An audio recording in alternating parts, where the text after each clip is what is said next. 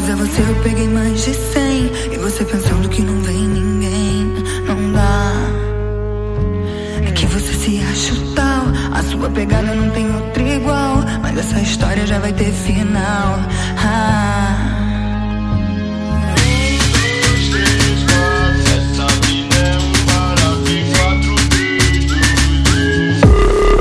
É que eu sou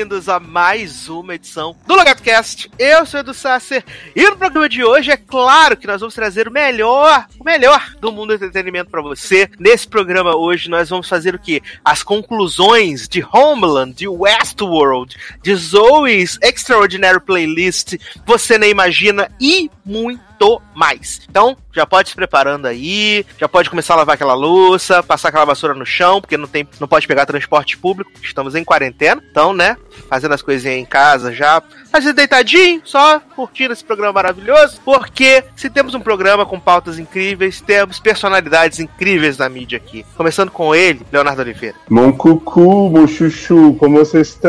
Gente, adoro, Romandinho. adoro essa França. Ele que agora cansou de ser alienado e voltou. Marça não. Ô, gente, eu vim aqui hoje só pra enaltecer o amor sapatão. E quem não gostou é homofóbico. Adoro que ele gostou homofóbico, maravilhoso. Ele também, que veio aqui mostrar seus dotes e mostrar que curte muito jazz, Taylor Rocha. Aê, estamos de volta. Ó, quero dizer que se você não chorou na final de Zoizinha, você é sem coração sim. Não quero você aqui. Pode Gente. sair. Mentira. Pesadíssimo, hein? e por último, mas não menos importante, ele que acabou ser upado no Dropbox, Léo Oliveira, Léo Oliveira, ó, Leandro Chaves. E aí, gente, tudo bem? Vamos falar mais um pouquinho ou um pocão pra te entreter aí bastante durante a semana na quarentena sobre um monte de filme e série legal. Nossa, O quê? bacana. Bacana. Mas, gente, jogando a introdução da menina. Quer que eu faça outra? Aqui eu sou juiz e júri. Quer que eu faça outra pra te, te agradar? Não, Ah, jamais. Você, você sempre me agrada. Não, cara, eu faço outra. Você fez uma voz de merda aí, como se tivesse. Ah, que maravilhoso. Então estamos Arruma um aqui. quarto. Que gente que tá acontecendo? Mandei vocês arrumar um quarto. Não, hoje aqui é só espaço para amor sapatão. Tem no programa hoje, tá? Ah, então é meu momento. Exatamente. Bom, Vamos começar então esse programa aqui trazendo algumas coisinhas que vimos assim em separado, né? Eu acho que Leózio queria muito falar pra ele fechar a trinca, né? De o Círculo França, né? Ele que viu a versão iOS, versão brasileira, versão de Dubai, e ele quer trazer aí tudo sobre esse reality maravilhoso, né? Que até tem agora os canais de YouTube, né? Descobrindo e fazendo react ao vivo do programa de Adoro. 40 anos, né? E aí a gente comentou um pouquinho sobre a estreia do Círculo França, né? No começo, eu vi o, o piloto e pra mim foi o suficiente, mas Leózio é uma pessoa valente, se aventurou por todos os episódios, Leózio. E aí, gostou? Valeu a pena? Olha, é, repito aqui o que eu disse sobre o começo, que a barreira da língua foi muito difícil pra mim. Porque acredito que, assim como o Sas, como o Darlan que não tá aqui, francês não desce muito redondo pra gente, né? Então, você começa a assistir aquele negócio "Uh, muxixiu, muxixiu, chuchuchu", e dá uma estranhada. Mas conforme eu fui vendo, eu fui até achando bonitinho, menino. O povo começava a mensagem sempre assim, cucu. E aí os personagens foram se destacando, foram ganhando forma, assim. Tem duas grandes alianças nessa temporada, Sassi, que Hum. você deve ter visto alguns participantes, que é o Maxime, né, que interpreta a mulher dele, a Valéria, que ele fica lá carregando a foto da mulher pra cima e pra baixo, seduzindo os homens. Aí tem o Romanzinho, que é aquele cabeludo bombadão, né, que é o namoradinho de Valéria, e a Elea, que é aquela mulher que é a cara da Blake Lively, né, francesa.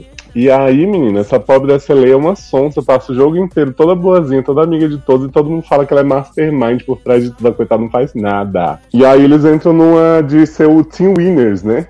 Que é a galera que vai vencer, e aí o povo começa a se sentir ofendido, porque, ah, como é que eles né, arriscam dizer isso no meio do programa. E eles ficam contra o outro grupo, que é a Inés, aquela mulher mais novinha, morena, o Garri, que é o viado, e o Cedric, né? Que é o negro super da galera também. Uhum. E aí, menino, Team Winners começa a eliminar one by one, igual no Harper's Island, e o povo não faz nada. Os novatos vão entrando, né? As velhinhas que saem, coitada, não tem nem chance. Depois vai entrando um povo lá que fica tipo, ai, Team Winners tem que fazer alguma coisa, não faz porra nenhuma.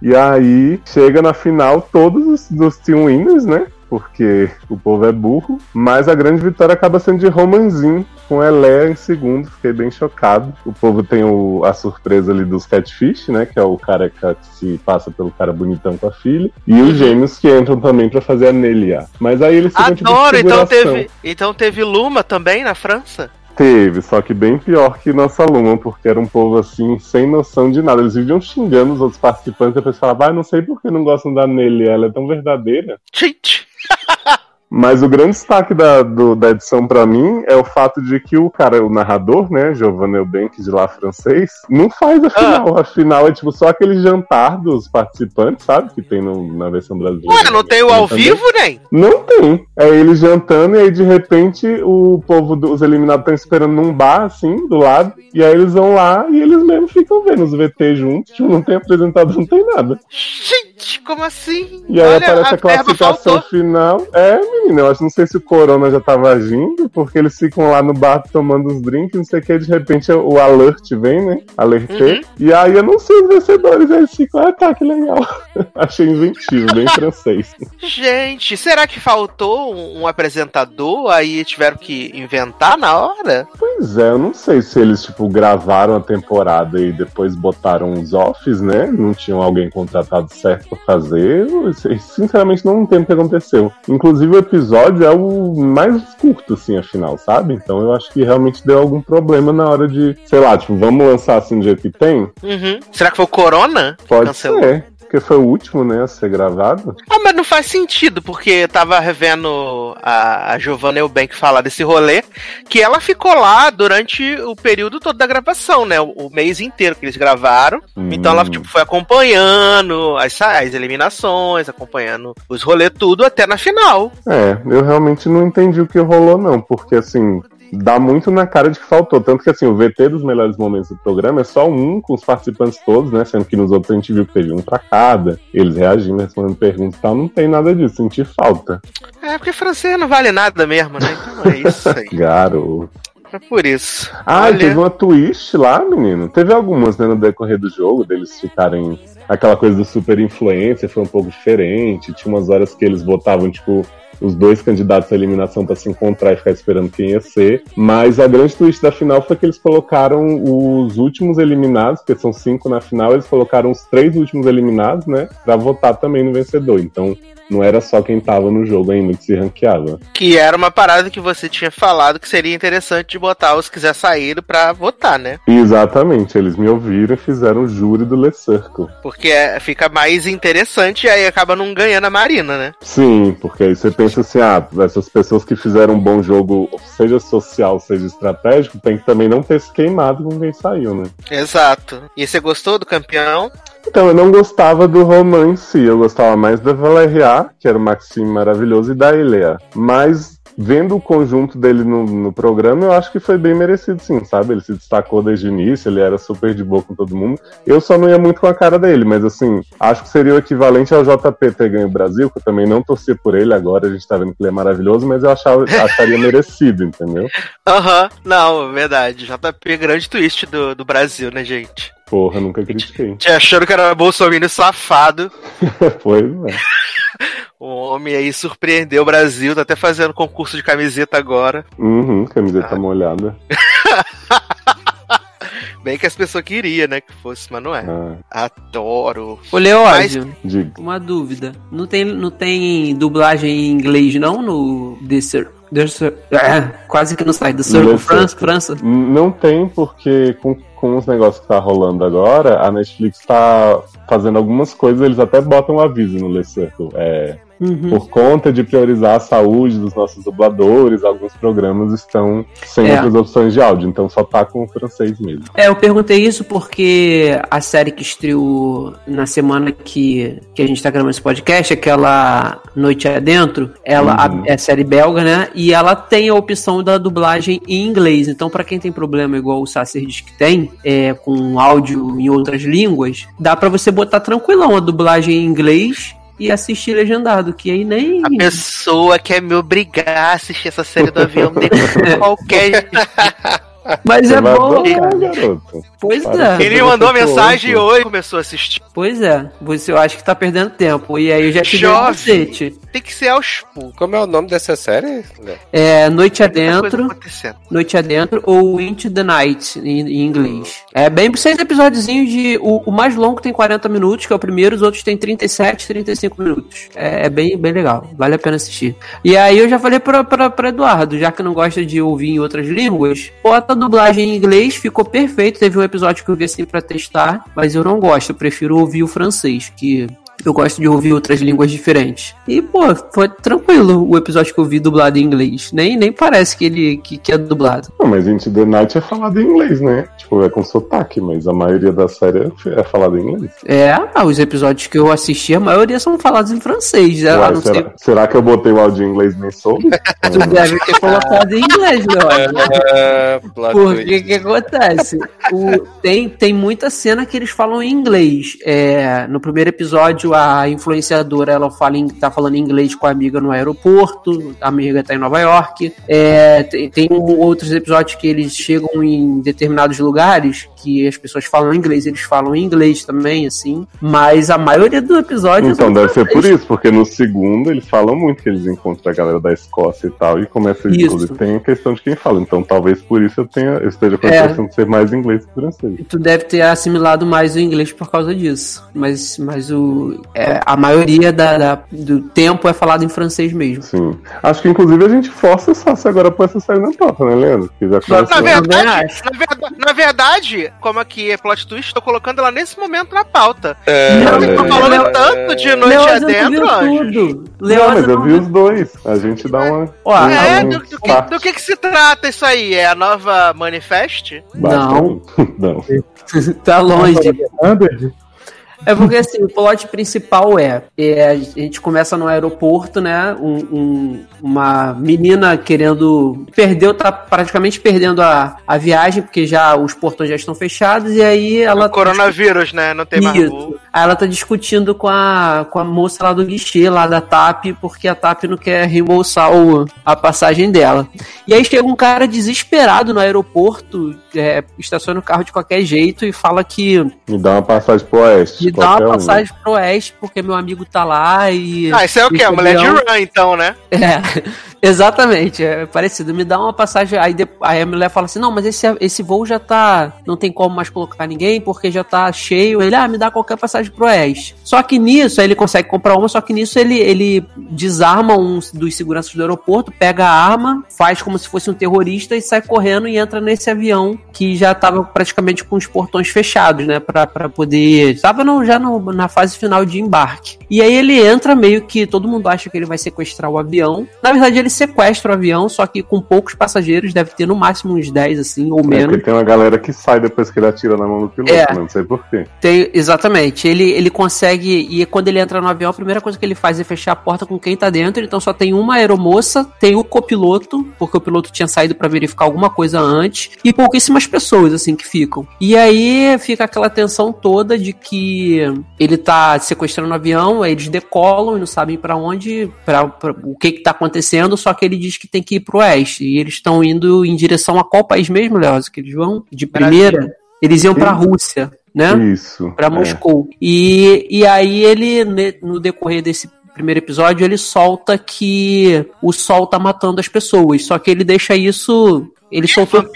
É, o sol mata, mata Eduardo, né? Então não O pode. sol- ele, Isso. Sol- o sol de Homeland. ele deixa, ele deixa, ele meio que fala por alto assim, e algumas pessoas escutam sobre essa essa maluquice, assim, entre aspas, né? Que ele tá falando, pô, o cara sequestrou o avião e tá falando que o sol vai matar. E a série ela gira em torno disso, eles indo, ele, eles indo para outros lugares, Que é é, noite. que é noite, eles não podem pegar a luz do sol, depois ele vai explicar isso. Eu não vou contar essa parte da explicação porque eu não sei se, se eu falaria spoiler e estragaria a experiência de Leose, mas eles ficam nessa é, é, voando para outros países sempre à noite porque eles não podem pegar a luz do sol, que a luz do sol tem um mistério aí que acontece E a é, gasolina quando- acaba. Sim, acaba, logo no início. Claro, logo no início acaba quando eles chegam no, em outro país, eles vão posar em Moscou e não dá pra posar em Moscou, que eles verificam de cima do avião que o, o aeroporto tá todo tá todo é, é bagunçado, explodido. Ih, Tá um essa porra é zumbi, hein? Essa Hum, porra é não. zumbi. E Não era zumbi, Todo não. dia é uma história de zumbi diferente. Não, Não é zumbi, não, não é porque eles encontram, tipo, os mortos nos lugares que eles vão, tipo.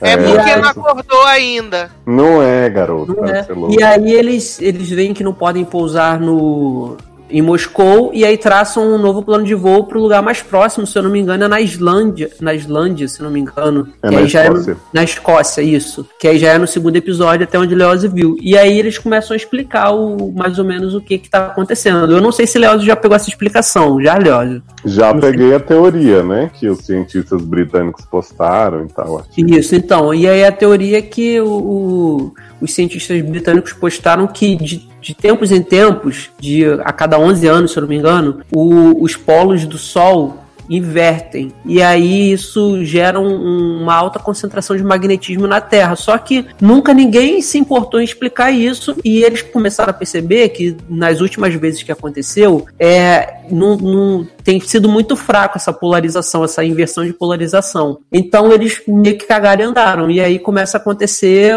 umas coisas bizarras que é explicado mais pra frente, que não, não adianta eu falar aqui agora, que vai ser muito spoiler. E não dá pra estragar a experiência de Leózio. Mas a série é bem ágil, cara, é bem boa, são poucos Sim. episódios, dá pra você Não, eu fiquei tranquilo. impressionado, assim, porque fora o, o evento em si, tem a parte do Walking Dead que é as pessoas sendo podres, né? Então eles encontram Sim. uma galera assassina estupradora, tem gente dentro do avião que fica, ah, vou voltar, vou ficar com minha família, tem a mãe do menino doente que fica dizendo não vai voar. E eu só fico pensando assim, gente, deixa essas pessoas pra trás, então, sabe? Dá muita raiva. Uhum. Mas eu acho Ele- que eles realmente conseguem fazer uma dinâmica muito boa de ação, assim, da, não parar, sabe, em minuto nenhum. Sim, é, e assim, eles. Cada episódio é o nome de um, de um passageiro ali, dos principais, e vai intercalando logo no. Intercalando não, na verdade, no início do episódio já começa geralmente com, com um flashback do porquê que eles pegaram aquele voo pra Moscou. E aí Então, no assim, final é legal, a ilha é. Aí no final era uma rolha que segurava a ilha de pé. Era uma. É, com, com a, é, é, empurrando aquela, tipo, uma roldanazinha pra, pra poder abrir o buraco, né? Isso. E aí, assim, e aí eles vão contando, vai, vai pass- se passando, né? Vai contando a história de cada um ali, mas. E tudo é, é bem ágil porque eles estão lidando com um avião, né? É tudo, é tudo no, em voo, assim, sabe? No ar. Então fica aquela. Aquela ansiedade de você ver esse avião logo é, pousado, fica aquela aquela loucura de caraca, isso vai dar merda uma hora e vai cair. Então, assim, tem os plots são, são bem legais, cara. Eu, eu, eu indico pro pessoal assistir. E quando o Léo terminar de assistir, a gente pode falar mais um pouquinho sobre. Com certeza. Eu acho que é uma boa série pra ver no avião, né? Adoro! Deve dar um Fugindo, bom. De preferência, Isso. né? Eu fugi, fugindo do sol.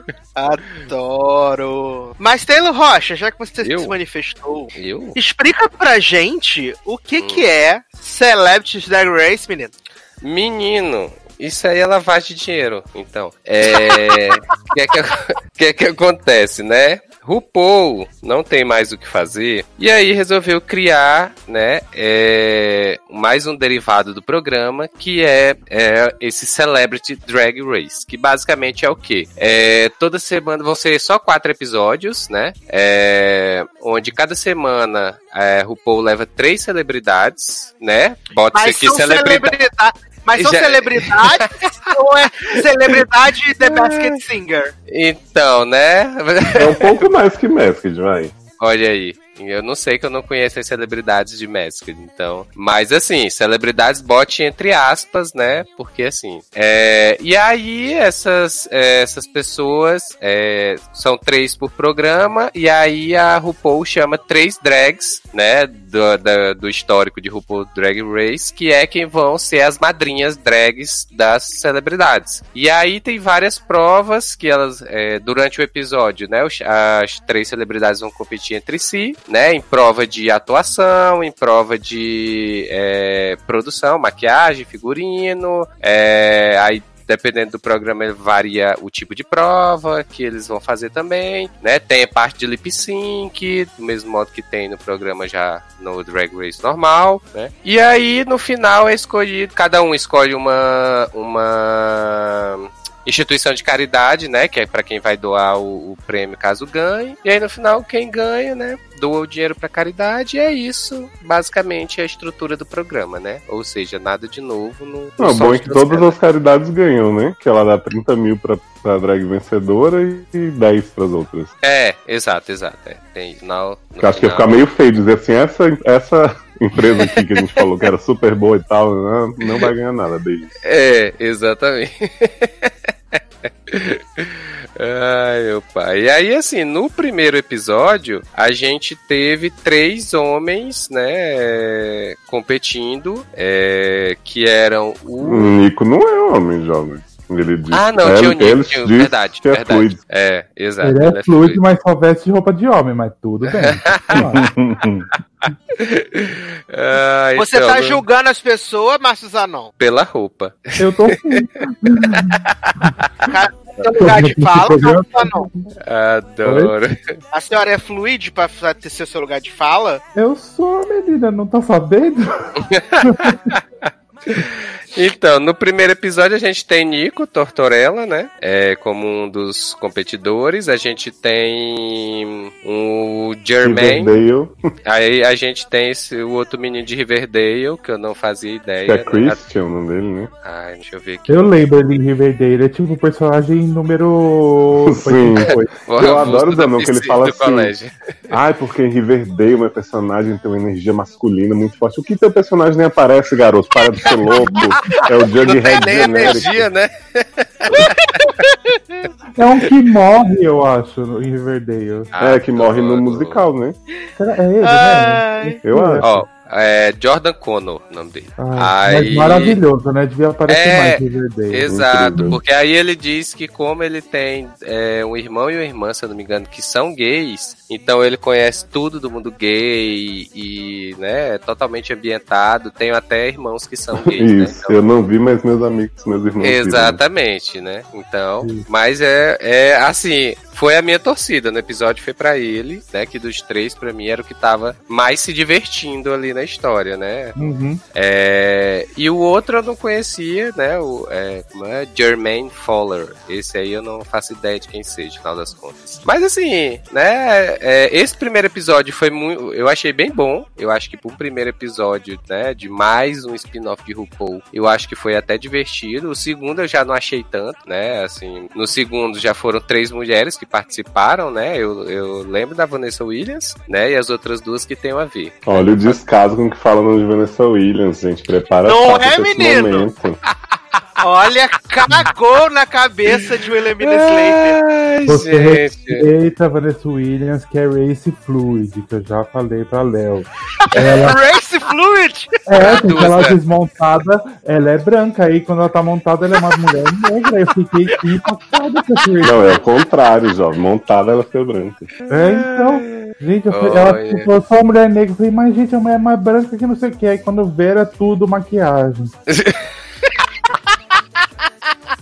uh, mas tenho que dizer que esse segundo episódio eu comecei a assistir, aí achei meio preguiçoso, aí não assisti até o final, não. Não sei nem quem É que assim, vamos combinar que o mini challenge, né, que é o inicial, é muito uhum. ruim. Tipo, Sim. o primeiro, Sassi, é os homens vão, os homens Nico, né? Vão correndo, tipo, no passo a repasso, assim, pra montar a drag deles com as perucas escrotas. é, e aí depois eles fazem o o Snatch Game, né? Que é o que tem que imitar Uhum. a celebridade, e o. Lip Sync. Eu acho que o Jermaine é muito bom no Snatch Game, até talvez melhor que o Jordan. Só que É no verdade, Lip Sync ele desiste, né? E o Jordan se entrega. E o Nico é ruim em tudo, porque ele é muito forçado. Ah, É, é. é Isso é problema. verdade. Isso Porque é ele, verdade. ele só promete. Ai, porque não sei o que que eu vou arrasar, que eu não sei o que. Ai, Vem aí, só. É, ele só fica se contorcendo igual uma lagarta, assim, sabe? Tipo, é- ele fala plaquinha eu logo. acho-. Eu acho que ele foi muito com a bandeira de que ah, eu já sou gender fluid e tal, não sei o que, então eu já sou da comunidade, então, né? Com certeza eu que vou ganhar esse negócio. E aí Exato. ele meio É, que não se esforça. como. Ele meio que RuPaul, não ele- se esforça, ele apenas força, né? No caso. É, então, o RuPaul, ele, ele chama alguém que é o favorito dele pra ganhar, né? Só que nesse daí ele caiu do cavalo, que era o Nico, que é o, o save dele. Aí segundo tem Vanessa Williams, né? Que é a save dele que deu certo, né?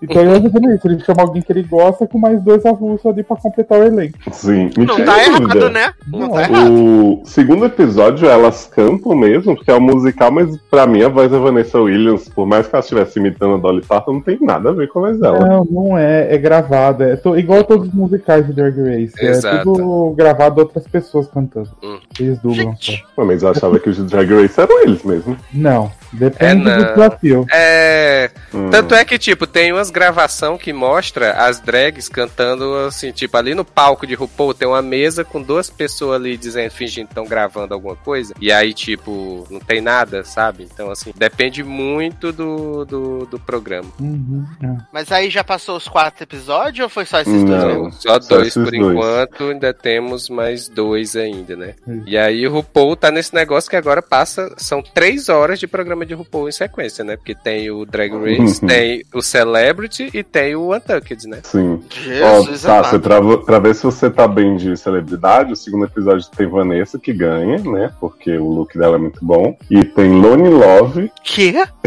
Não conhece Lone Love? Nossa, Não. como que não conhece Lone Love, gente? Olha. Te contar, viu? Só se fala em outra pessoa, né? Ela faz um talk show da parte chamada The Real. Ah, tá. É porque o The Real já não é um grande talk show, né? Porque tem o The View, Ah, Tem outros talk show- jura. tem, tem, os, to- tem os talk shows que são mais importantes do que o The Real, né? Adoro que a pessoa acreditando no plano. No Mas a outra celebre. Sácia, é Tammy Roman. Que? Tammy Gretchen? Sim, aí ela fala assim: vocês com certeza me conhecem de uma série chamada Basketball Wives. Adoro! Adoro. é Mas aí, vão falar que, maravilhosa. mas aí vão falar que a gente é racista porque isso é série do Bet, né? Vão falar que a gente é racista que não vê essa série do- dos- das mulheres do basquetebol. Olha. Viado, agora que eu vi, ela fez Truth Be Told, né? Que eu tava vendo esses dias. Agora que eu me lembrei que ela fez esta naba também. Famosa, Olha. então. Trabalhou na Apple, Né? famosa. Famosíssima. Mas eu acho que, Olha. que o Celeb Drag Race vai ser igual o Masked Singer. Na primeira tem uns, uns, uns B e aí vai dar uma, dar uma aumentada no nível na próxima Aí temporada. depois tem o bem menos, né? Mas tu E- acha que isso vai render, Sano? Vai, menino, eu acho que dura mais um pouquinho, pelo menos mais umas duas temporadas, eu acho que vai ter. Menino, porque eu lembro daquele outro programa que RuPaul tentou emplacar, que era um quiz, O, né? Que levava. Que le... Eu não lembro se lá naquele participava famoso. Eu lembro que, que ia umas pessoas. Eu lembro que tinha os, os avulsos lá que participavam. Mas não lembro se eles chegavam a ser celebridades. Que tipo, RuPaul também tentou em- é, emplacar esse programa e não rolou, né? Mas, mas então, acho que como tá no horário de Drag Race, eu acho que pode ser que pegue o Hum. público, né? Não sei. Mas tem o boato, né, dessa temporada que Harry Styles vai aparecer nesse programa. Sim, né? Pode Então. Eu fico muito confuso que quando começa o programa, a RuPaul fala assim: Tonight on a four eh, party, não sei o quê. Aí você fica achando que vai ser tipo as quatro de uma vez. Tanto quando saiu o primeiro, eu achei que já tinha os quatro. Aí eu fiquei, gente, por que, que ela não fala assim? Hoje é o segundo episódio de uma série. De... Ela fala, hoje quatro episódios. É porque ela, ela tá fazendo a chamada pra Netflix já, né? Por isso. É, Pode ser. Menina, RuPaul tá Mas- estrelosada já. A gente Menino, tem que- RuPaul não fala coisa com sentido, não. Toda vez que ela vai fazer o desafio de RuPaul, é, o desafio tem um nome, geralmente, aí ela fala o nome do, do desafio, aí vira pra câmera. Hashtag Drag Race. Eu digo, oi? Porque, É porque é, antes ela usava as hashtags o nome do desafio e tal. Agora não, ela tá pouco se fudendo pro Não, ela quer, ela quer o engajamento do Drag Race, que é o que vai subir, né? O resto não nem precisa, né? É, exato. O que importa é o, é o dinheiro batendo na conta, né? Uhum, uhum. Com certeza. Tô... Mas é legalzinho o programa pra passar o tempo. Nada de. Ah, eu só Ah, ainda assim- mais eu em só tempo que assim você sabe que não tem é mais nada, né, Nen? É. então. um- Então, eu só fico assim porque é uma hora de programa, gente. Não precisava ser isso. Ai, menino, coloca, vai jogar alguma coisa. Faça isso. Assim, eu gosto também porque a gente acaba vendo as drags de volta, né? Então, assim, é legal também pra ver algumas É, gente então, o gosta. primeiro episódio foi bom porque eu acho que ele pegou três drags muito legais de assistir. E aí depois no Não, segundo. gente, mas não, não foi Trixie no primeiro? Então, maravilhosa. Respeito. Então, Maravilhosa. Eu dou altas tiradas e você fica aí falando merda dela. Viado. Tava ganhando milhões e não, tem- né? Não, tenho que dizer, não gosto de Trixie, mas nesse episódio de Celebs, né, é, Drag Race, ela tava muito... E Então, essa segundo- drag do segundo, a plastificada, que já ganhou, a bicha é a cara da Vera Loyola. Adoro! Ah, Aí sim, Trinity. hein? A Só por Trinity. isso merecia ter ganhado. A Gretchen. Olha, metade Foi ela campeã, que né? ganhou, não foi? Quem ganhou? Não lembro agora. Quem que era da Vanessa? Era ela, Era ela mesmo? Eu acho. Ah, não. Não lembro. Ela era da Ah. Lone Love, que a Lone Love ganhou o desafio e falou a escolha vencedora. Ah, é, foi a. Eu acho que foi a Asia, a, a assassina de borboleta. Adoro. Socorro. Ele, o Léo não sabe, eu falei pra ele, né, que ele não entendeu o plot do borboleta, mas o plot da borboleta é que ela no final tem um lip sync final de. Na da- temporada da dela, né? Isso. E aí o que, que ela fez? Ela se vestiu com uma roupa toda de borboleta de mentira e colocou borboletas é, enclausuradas em tipo, no, no pulso, nos lugares. E ela foi abrindo achando que as borboletas iam voar, só que as borboletas Tava caíam mortas. Aham, exatamente. Meu, é um clima Luísa maravilhoso. Mel quase apareceu no palco e deu na cara dela, viado. É um clima maravilhoso porque a câmera mostra a borboleta morta no chão. Aham, olha. que Maravilhoso. Esse, esse episódio tinha aviso de gatilhos, né? Vai. A gente tem um vídeo disso ou não? Pelo amor de Deus. Tem, eu vou depois Tem, mostrar o lip com certeza. dela, ela cantando Pelo e a amor de borboleta caída. Não tinha, nem, não tinha nem como fazer o disclaimer, né? Nenhum animal foi machucado durante esse episódio, né? Porque, Gente, mas foi muito engraçado, porque ficou muito climão. Todas as pessoas ficavam olhando cara, assim, as foi horrível. Foi horrível, gente. Ela Olha, catava assim, pegava na mão e jogava pra cima, Pra só que a cima. borboleta caía que nem bosta. Olha. Ai, eu amo, gente. Eu amo. Ai, meu pai das loucuras que acontece em RuPaul. Tô impactado com a borboleta morta agora. Ai, ai. Massanon, você que está há cinco anos sem participar desse podcast, que belíssima canção iremos tocar para passar para o próximo bloco. Então, agora eu vou, vou pedir, né? Como eu tô faz tempo que pedi. Pensei que ia cantar. Nossa, lindo, quem te chamou? Mas você falou assim, eu vou cantar. Opa, vai cantar? Queria. Gente, o povo tá. agora, como eu saí da minha alienação, mas eu não Ah. saí muito, né? Porque agora eu tô muito Gavasser, vou pedir Manu Gavassi áudio de desculpas, né? Que ela só queria Eu ser pensei que normal. ia pedir o cover da Ludmilla caindo na piscina. Amo. Planos impossíveis. Amo. Pra poder tirar gol. Ai, o momento que entrou pra história das lives já. Este. Então vamos tocar Manu Gavassi. E a gente já.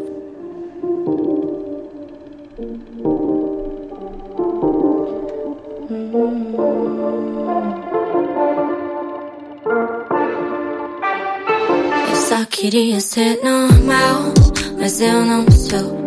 É só puro trauma, confusão. E se quiser, te mostro meu melhor, te mostro meu pior. Te mostro a verdade que é ser imperfeito e só. Que sonho ser estável, que sonho ser amável. Que sonho não botar tudo a perder, ser controlável. Mas eu sinto demais, me desculpo, faço errado. Ser de verdade tem um preço sempre pago. Só queria ser normal, sem ser clichê. Não ser eu sou sempre assim. Difícil de ficar, difícil de viver sem mim. Desculpa se eu errei com você, gritei com você. Desculpa se eu te faço mal só pra me entreter. Eu só queria ser normal. Eu só queria ser. Me desculpa se eu errei com você. Gritei com você. que eu te faço mal só pra me entreter.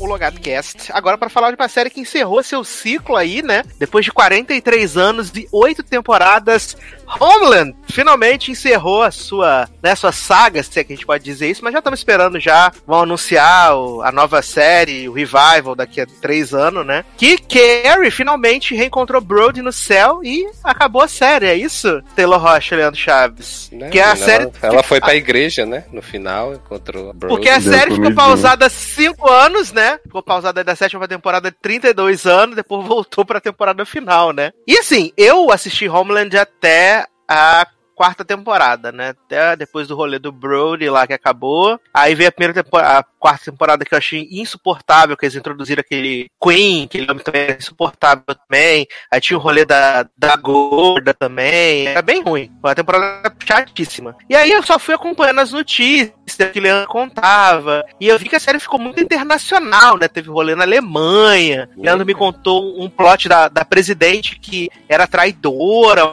forjou, que mentiu, fez a Carrie ser traidora. Na nossa confusão, né? Até a gente culminar nessa oitava temporada que eles estavam no Oriente Médio de novo, né? Yes, E exatamente. aí? Vai, Taylor, brilha. Oxa!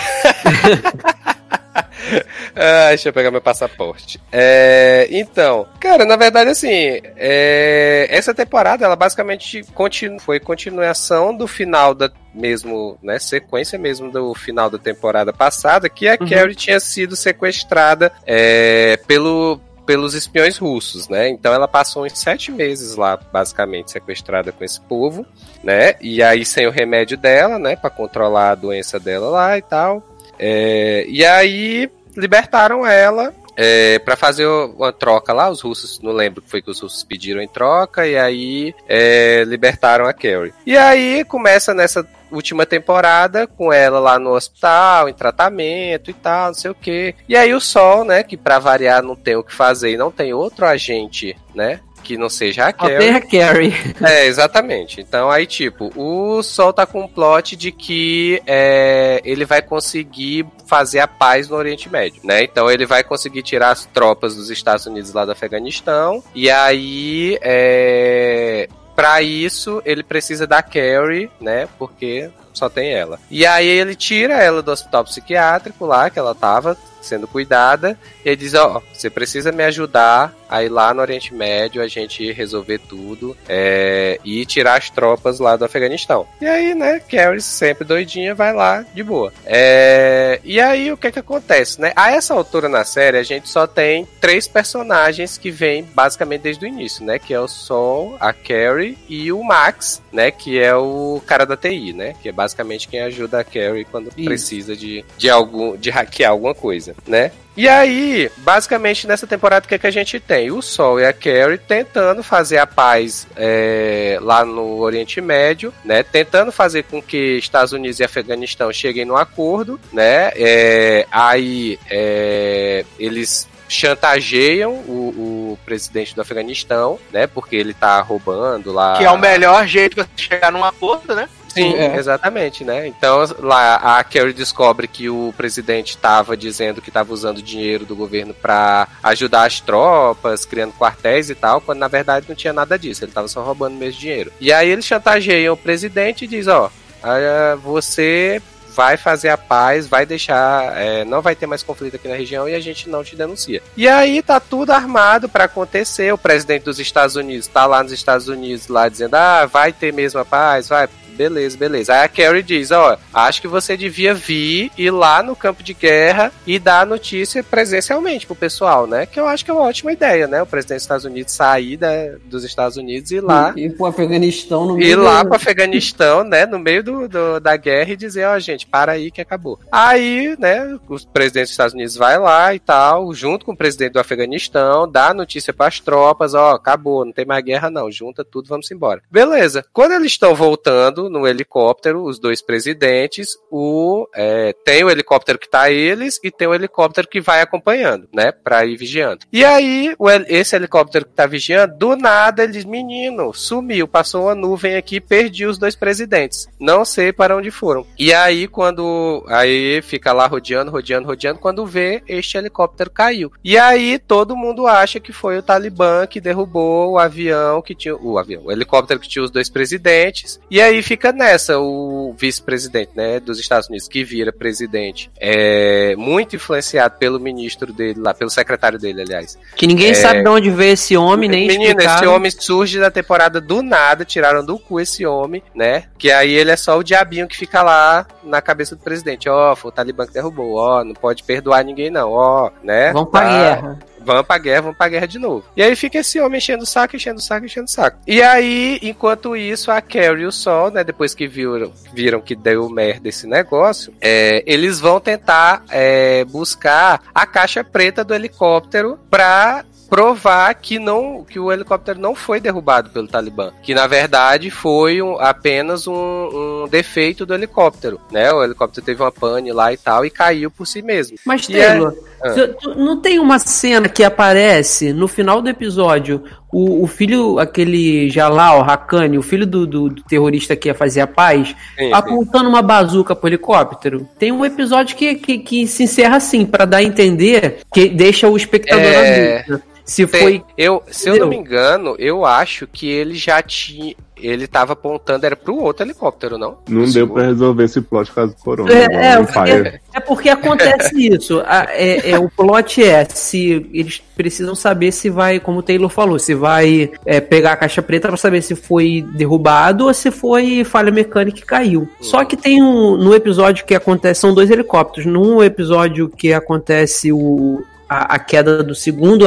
helicóptero, que não é o do presidente, que o do presidente já caiu, aparece esse, esse filho do terrorista apontando uma bazuca. Aí eu, e, e não explicaram isso. É, né? não. é. Eu, eu, que eu me lembre, ele tava apontando pro outro helicóptero lá. Que era do povo que tava vigiando os presidentes, mas não chegou a atirar, né? Mas não tenho certeza, não vou lembrar mais agora. É, nem eu. Enfim, aí é, a Carrie tá atrás da, da caixa preta do helicóptero e o que que acontece? A Carrie encontra o sequestrador dela. Né, que é o russo que tinha sequestrado ela lá e tal, né? Na Isso. final da temporada passada. E aí, esse russo fica o tempo todo dizendo: Ah, você me contou toda a sua vida quando a gente tava lá, os sete meses, não sei o quê. Você me contou que tentou afogar sua filha e tal, não sei o quê. Então, assim, a gente criou um laço, né? A gente tem aqui Uhum. um algo a mais e tal, não sei o quê. Você confia em mim, PPP, carne assada, né? E, e aí, esse russo fica andando com a Carrie a temporada toda. Ela fica confiando nele, mesmo é, a CIA não concordando, né? Nem, nem nem a Si, nem ninguém, né? Porque É, tava na cara que ia dar exato. merda. Menina, ela saiu do cativeiro? né? Tá vendo? Menino, aí o, que, aí o que que acontece? A Carrie encontra a caixa preta, ouve a gravação, vê que realmente não foi um, um- um atentado, que na verdade foi só um acidente, é, e aí o espião russo tá lá com ela e tal, e ele vai, ter, é, seduz ela, diz que, né, eles sempre foram próximos, ppp, canhaçado, dá, dá um beijo nela, diz que eles vão ficar juntos e tal, não sei o que, na hora que ela se vira, ele vai, né, mete uma, uma agulhada no pescoço dela, ela desmaia e ele foge e leva a caixa preta, né? E aí é, ela fica puta da vida, vai tentar falar com ele, ele diz que não, que o que é, ele só devolve a caixa preta se a Carrie é, descobrir quem é a espiã americana que é, tá na Rússia há vários e vários anos.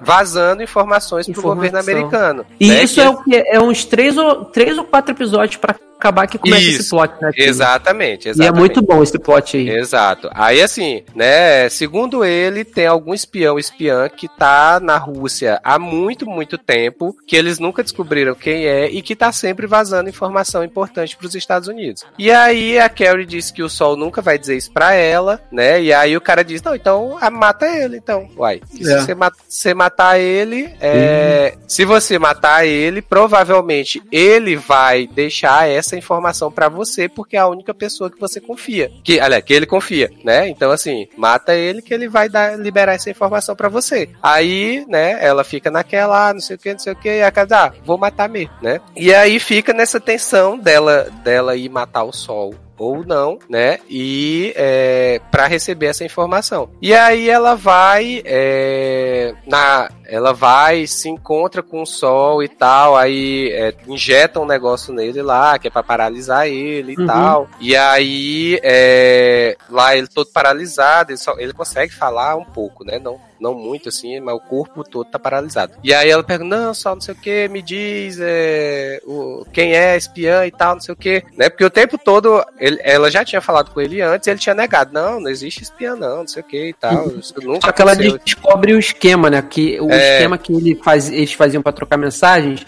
eram a partir de, de livros. A espiã mandava o livro pro sol e na dobradura, na brochura do livro, ela mandava sempre um papelzinho com uma letra minúscula escrevendo todas as informações que partiam do Kremlin. Hum, exato, exatamente. E aí, é, a Carrie não mata o Sol, né? Não, não, não finaliza o serviço assim, mas ela vai na casa da irmã do Sol e aí conversa com ela dizendo que o Sol morreu, né? E que é, ela veio prestar as condolências e tal, não sei o quê. E que também veio pegar a informação que o Sol tinha deixado pra ela, né? Que, é, que seria o, o nome da espiã, né? Uhum. E aí. tem série que só mata e a outra que só morre. né?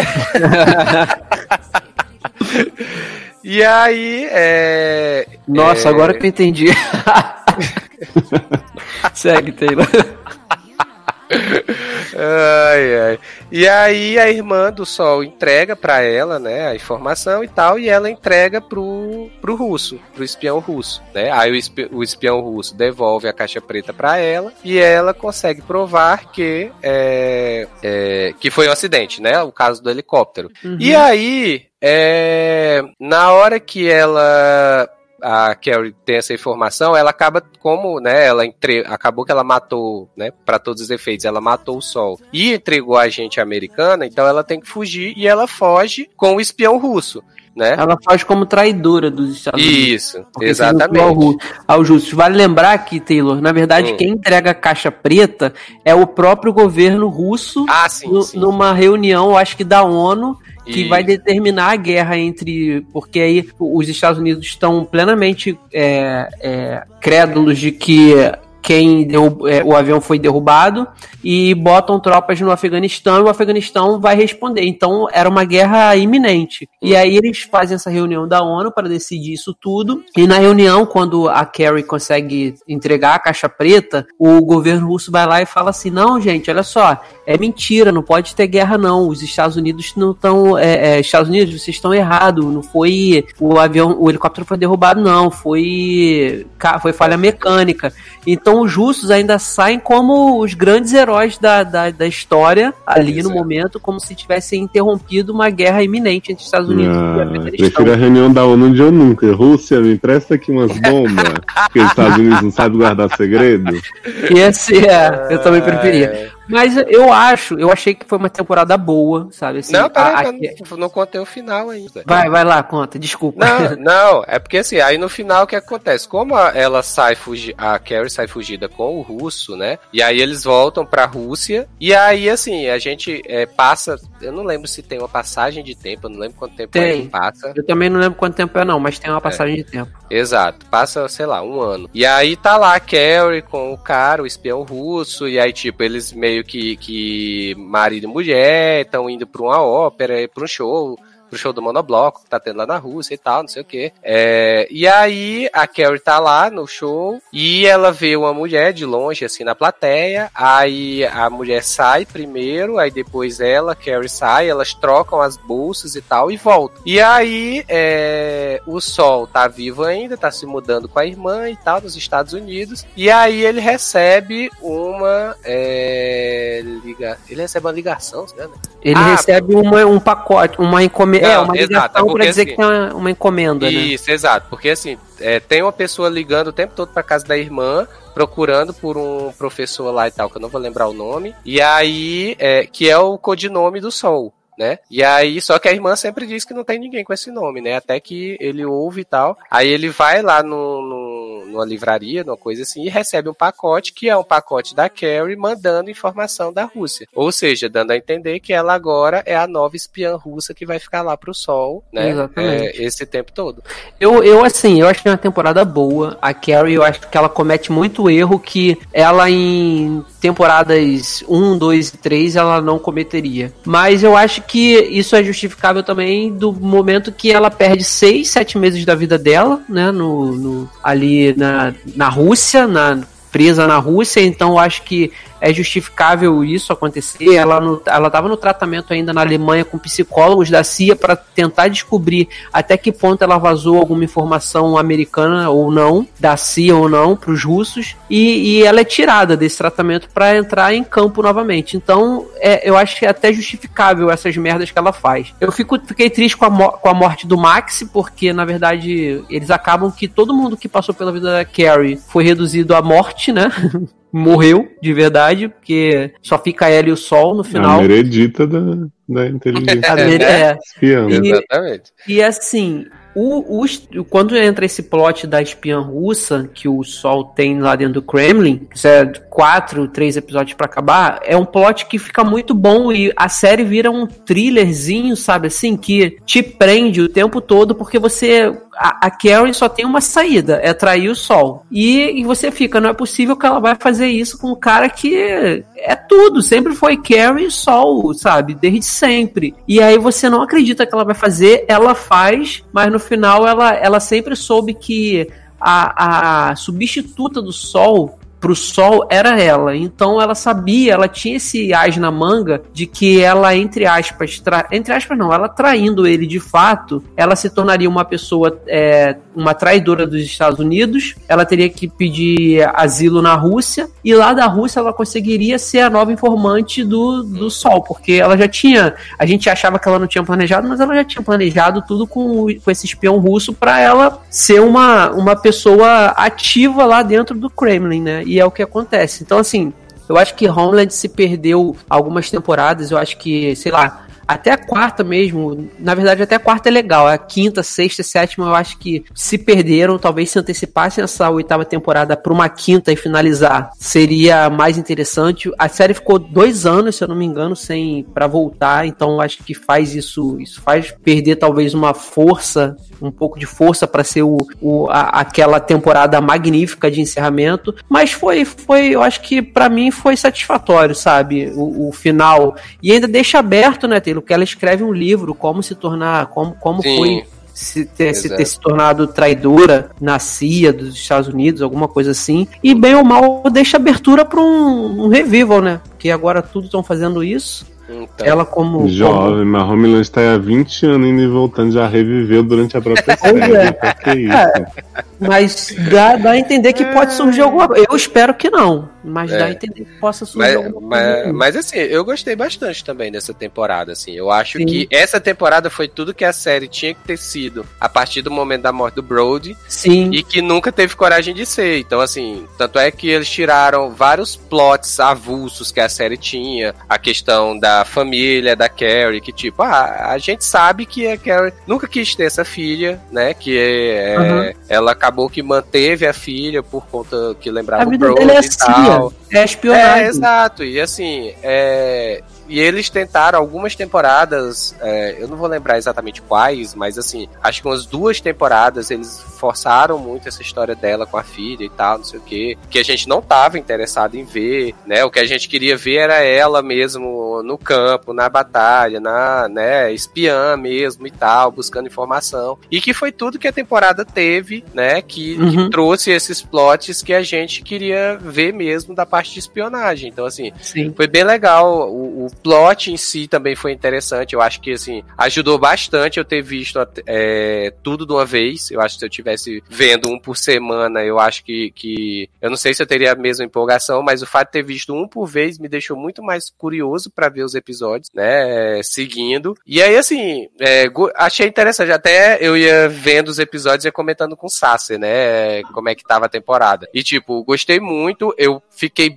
bem, bem assim, porque, tipo, acho que é no nono episódio quando ela recupera a caixa preta, oitavo, nono episódio, e aí o, o russo dá um golpe nela. E aí eu fiquei, puta que pariu, já, já vão me estragar o final da temporada, né? Porque era tudo que eu não queria, era envolvimento amoroso, era qualquer coisa do tipo entre eles dois. Sim. E aí, mas não, né? Teve esse problema realmente no final, mas aí depois eles emendaram nesse plot da espiã russa e tal, da espiã americana na Rússia. E aí, assim, seguiu num ritmo muito bom, né? Foi. Eu acho, eu tenho meus problemas na relação do, do Sol com a Carrie. Eu acho que, assim, eles estão sempre meio que um fudendo com a vida do outro, ao mesmo tempo que eles, com, eles entre as confiam um no outro. Eles sabem É. que, que eles não, não se trairiam no final das contas, que não pois é que é, acontece. Pois é, cara, mas é porque eu acho que é meio assim, de tipo, é, querendo ou não, a Carrie ficou sete meses sequestrada na Rússia, né, e o Sol foi lá, e aí ela foi pro, pro hospital pra se cuidar, e o Sol já tirou ela do, do, do, do cuidado pra botar ela em campo novamente, sabe? Então, assim, Uhum. eu acho que, que é uma relação que não é saudável entre os dois, sabe? Então, Não. assim, ele, um, um abusa do outro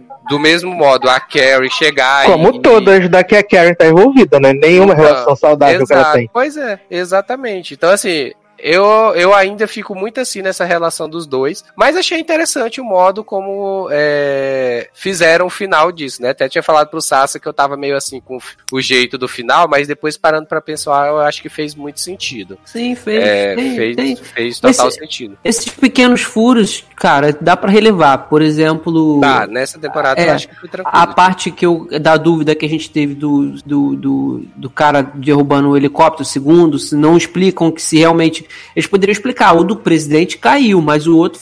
Não, o outro foi derrubado. Isso aí eles matam. O próprio personagem que é o conselheiro do presidente, ele aparece do nada, ninguém sabe de onde ele veio, Sim. por que, que ele tá ali, sabe? E aí, tanto que fica tão perdido esse plot que eles trazem esse cara pra ser o, o conselheiro do presidente, mas mantém o outro, sabe? Sim, Sem função exatamente. nenhuma ali. E no final É. o outro que tava certo o tempo todo. São alguns probleminhas que tem, mas que não atrapalharam. Acho que fechou bem. E nada de revival, pelo amor de Deus. A série é isso daí. Por favor, por favor. Ainda teve jazz, né? Teve jazz, foi o monobloco que Taylor falou. Sim, né? Teve um show, tava com- show de monobloco no final maravilhoso lá, a Carrie toda, né? No swing, né? Que é o E aí, mínimo que eu esperava, né, Nem? Que não Então, tivesse né? um jazz. E teve assim, teve uns plots durante a temporada, tipo, o Leandro falou da morte do, do Max, que, tipo, é. Achei interessante pelo fato de, de matarem realmente o personagem no final. Mas, tipo, eu não me importava com ele, né? Então, assim, pra mim, né, não- não, fez tanta diferença. Eu imaginei que matariam ele, que é pra dar aquela sensação de que ninguém está seguro nessa temporada, sabe? É. É, eu acho que também, assim, pra não deixar nenhuma ponta solta pra Carrie enquanto espiã agora, porque na- quer dizer, enquanto traidora, porque ela, ela, na verdade, ela acabou. Todo mundo que passou pela vida da Carrie, exceto a irmã e a filha dela, morreram e acabou. Só quem não morreu foi a irmã, a filha, que ela abriu mão da relação familiar já há muito tempo, e o Sol, sabe, que a, a princípio estava se aposentando e claramente vai voltar da aposentadoria depois do, do que acontece na, na- no final, que é ela mandando já informações novas pra ele. Então, assim, eles tinham que. Eu não queria que o Max morresse, mas eu acho que tinha que matar, igual mataram com o Queen, pra não ficar ela como uma traidora com tanta ponta solta por aí no mundo sabe? Não, É- é- foi um personagem literalmente arrastado, porque o homem foi posto na câmara de gás, praticamente não andava e ainda assim mantiveram esse homem uma temporada. É. Porra? E ele ainda Eu fez falei, muito. eu né? falei com o Leandro que a Carrie, ela é muito mais filha da puta do que o Jack Bauer. Porque o Jack Bauer não. Porque o Jack Bauer, ele não. Ele não zoava os aliados. Ele defendia de, no máximo. E ela não, ela tá com foda-se mesmo. A Carrie é aquilo, é tudo pelo, pelo, pelo, pela, não pela CIA ou pelos Não Estados pela Unidos, mas CIA, porque nem pela CIA pela ela paz. tá trabalhando É. né, nesse final, né? Ela é O negócio só dela é tudo- né? Tudo pela diplomacia. E ela passa por cima de quem tem que passar. As, as cenas com o Sol na casa dele, que ela chama os russos para poder pegar ele, dar, dar aquela injeção que parali- paralisa o cara, cara, é muito tenso, porque você não acredita que a Carrie tá fazendo aquilo com o Sol, sabe? Mas é, eles construíram muito bem isso daí, até o finalzinho. Foi, foi bem satisfatório. Valeu a pena, no final das Bem legal. contas. Bem legal. Muito bem, então daí, né? O nosso resumex da temporada final de Homelandia. Se você quiser saber mais, não tem, acabou também, tá? Mas É. as temporadas estão no Globoplay pra você assistir as coisas. tudo lá. Se quiser rever. Como é, Mas- como é o subtítulo de Homeland? Ah, Eu era que é segurança tipo nacional. nacional. Era segurança Ah, tá. nacional. tá. Que é desde a época da Netflix, né? Esse, Hum. esse subtítulo. O Ruivão e a Louquinha. Amo. O Ruivão e a Treme Queixo. Adoro. Eu tô olhando aqui, Léo, os nossos avatares nessa chamada. E eu tô É. vendo que o meu avatar tá combinando com a caramelo. Olha aí. Jogo de Verdade. cores. Uhum, é a paleta, né? Exatamente, pra ter uma harmonia na gravação. Sim. Mas vamos falar rapidinho aqui de uma coisa que estreou, né, na, na semana passada.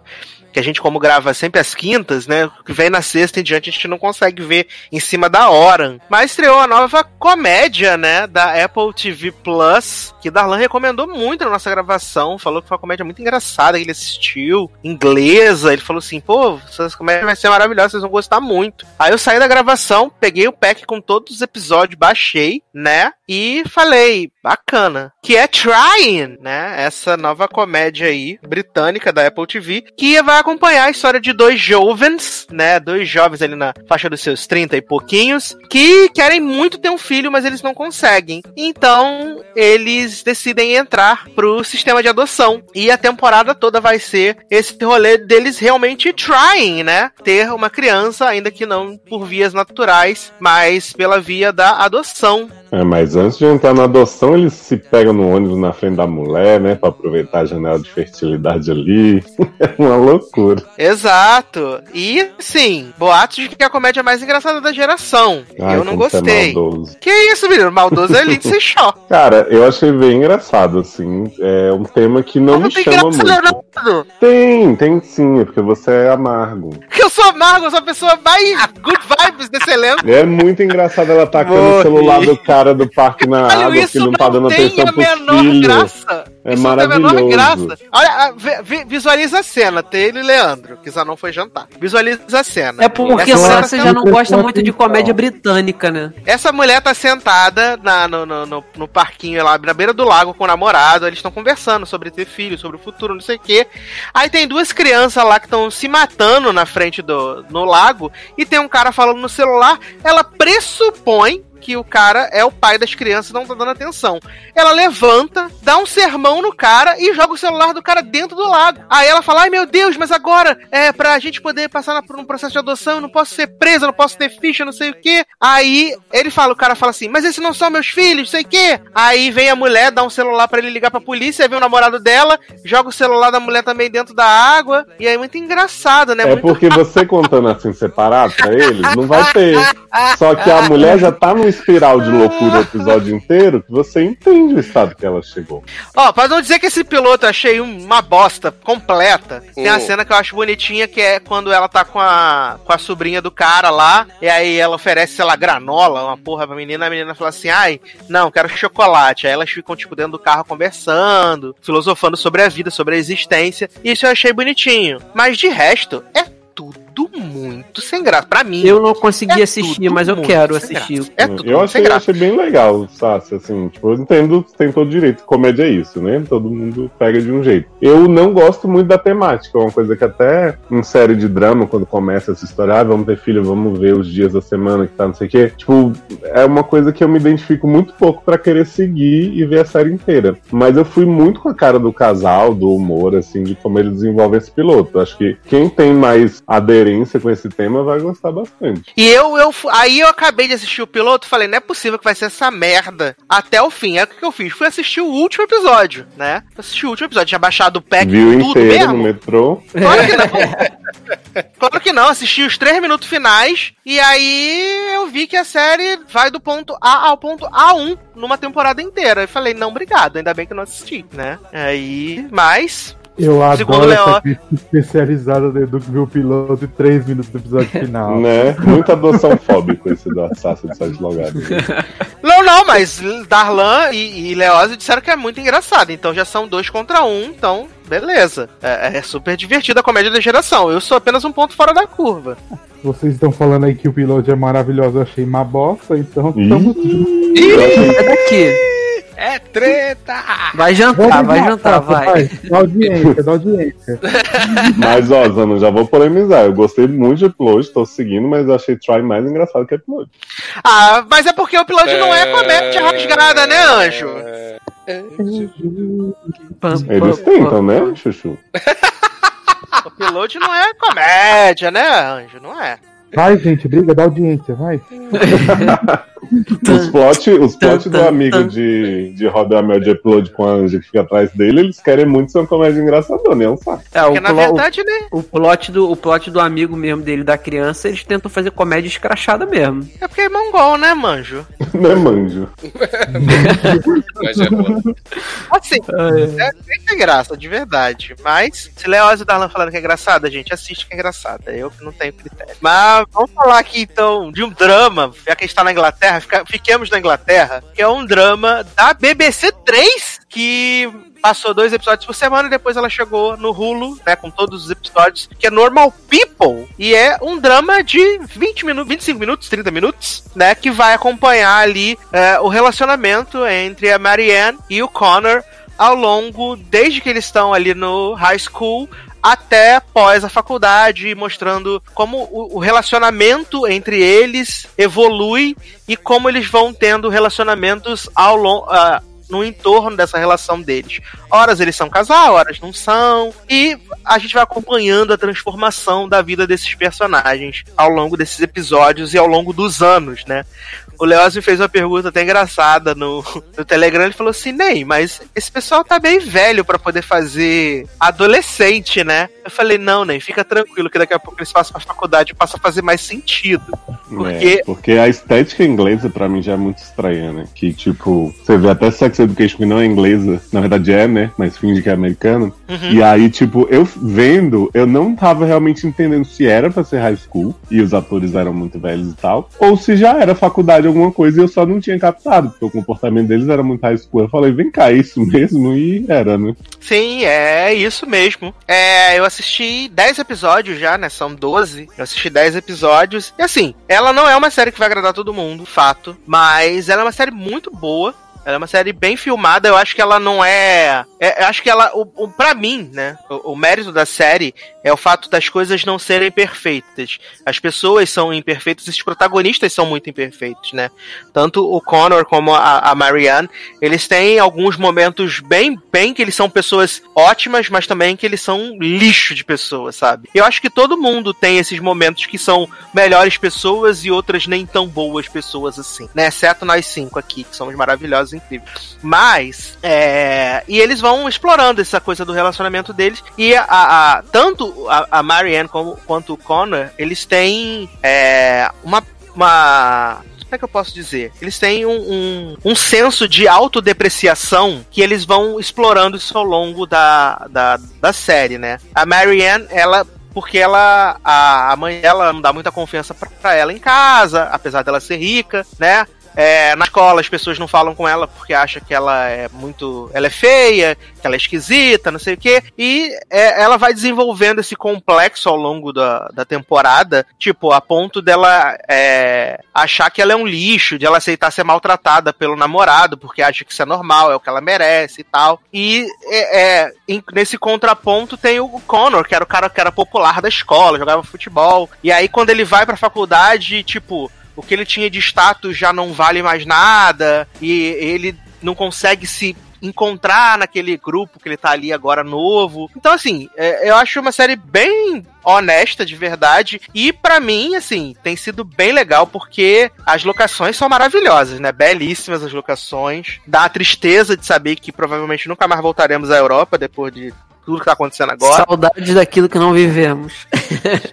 né? Mas assim, é muito, muito bonita a, a- as locações. Leózio só viu o piloto, né, Leózio? Eu vi os dois primeiros. E não gostou, não, né? Achou ruim. Gostei, eu gostei do casal, assim, dos personagens, mas eu acho a série muito cinza, muito triste, assim, pra mim. Sim, sabe? ela é cinza. Ela é cinza o tempo todo. É Acaba me dando uma canseira, assim, por mais que os episódios sejam curtos, não tem barriga e tal, mas eu termino meio tipo, vou ver outra coisa mais alegre aqui, sabe? Sim, ela, é- ela é meio defendendo Jacó, toda cinza, pra causar aquela sensação de incômodo, de tristeza, de mostrar o mood dos ambientes, do- dos personagens. Tem um episódio, agora eu não me lembro se é o 7 ou se é o 8, que eles vão pra, pra uma cidadezinha na Itália, que esse episódio ele é muito colorido, porque eles, ele começa é, com todo mundo numa vibe muito legal, porque eles estão nas férias da faculdade, foram pra uma cidade super legal, mas conforme o episódio vai andando e as coisas vão acontecendo no episódio, ele vai perdendo um pouco dessa coloração, dessa cor mais quente, ele vai ficando mais triste de novo. Começa Uhum. amarelo e termina cinza. Porque todo episódio Exato. na Itália ou na Espanha é amarelado, né? E assim, é... agora pra mim só faltam dois, né? Então eu vou conferir esses, esses dois que faltam, mas na minha humilde opinião, é uma ótima série, né? ainda mais nesse tempo a gente tá com poucas coisas pra assistir, é, é- vale a pena. Gostei, gosto, gostei. Assim, Agora, mas só sobre tem- os dois mesmo? Não tem outros personagens que vão ganhar destaque no decorrer? Olha, Nen, é muito complicado falar que algum personagem ganha destaque porque não ganha. É, é bem focado naquilo ali. É claro que as pessoas que são periféricas, mas que fazem parte da vida deles por mais tempo, elas acabam aparecendo mais. Tipo, tem um amigo que eles têm na escola que ele é recorrente até o episódio 8. É, tem os amigos da Marianne na faculdade que tem muitas situações que passam na casa onde ela mora e né, umas festas assim, então eles aparecem um pouco mais. Tem os Entendi. namorados, tem os namorados da Marianne que também aparecem, é, a namorada do Connor. Então eles têm uma presença, mas a presença mais forte, 90% do tempo da série é realmente a Marianne e o Connor. Uhum. É, porque no primeiro episódio eu fiquei com a impressão que tem até uma loirinha lá que aparece mais um pouquinho e tal, mas no segundo é só os dois se comendo e da DR, não sei o que, eu já pensei, ah, então não é, É, não, uma é série bem de ensemble, né? É uma série de casal. É uma série de casal, ela é bem, ela é bem focada neles all time, sabe? É bem, é bem assim. Mas Leozinho, que belíssima Opa. canção iremos tocar para passar para o próximo bloco desse podcast. Vamos lá, menino, vou pedir uma, uma canção que é bem adolescentezinha, bem, como diria Henrique, o tipo de música que eu gosto, fui passar pra ele, ele me jogou essa, né? Então, vou levar como elogio. O nome da música é Wish I Had a Song for That, do Little League. Olha, eu amo que o Léo sempre traz as coisas novas pra gente, sai do lugar comum, gente. amo. Muito indie, né? É, Indie Time, fazendo o Sim. merchan já. Exato. Então a gente já volta. Probably learn another language. Cause I've been talking to myself too much. A case of miscommunication. I could write it with my hand, but I feel out of touch. Sometimes I wear all black, I'm not emo. A Tumblr brat, what do we know? Searching for a playlist. Cause I could really use a pick me up. Can't find the tune. I'm confused. Man, I wish I had a song for that. Cause it always can get a strong reaction. All the beats I make don't make any sense. Wish I could explain the things I wanna say. Stuck in my head. Can't hum along if I can find connection. Caught up in my fist, so I guess. Wish I could explain the song I'm trying to play, yeah.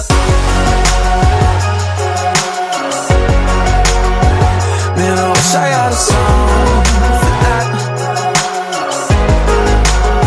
Was never good at karaoke. My palms get sweaty under spotlights. More charismatic over coffee. Cause I can stutter, say it's just a joke.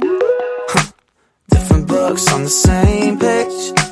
Throwing hooks with the same bait. Does anyone feel like me? Cause I'm pretty sure I'm not alone.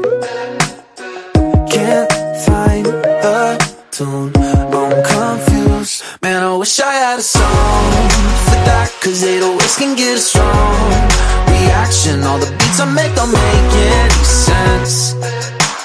Wish I could explain the things I wanna say. Stuck in my head. Can't hum along if I can find connection. Caught up in my fist, so I second guess. Estamos de volta com o Logado Cast.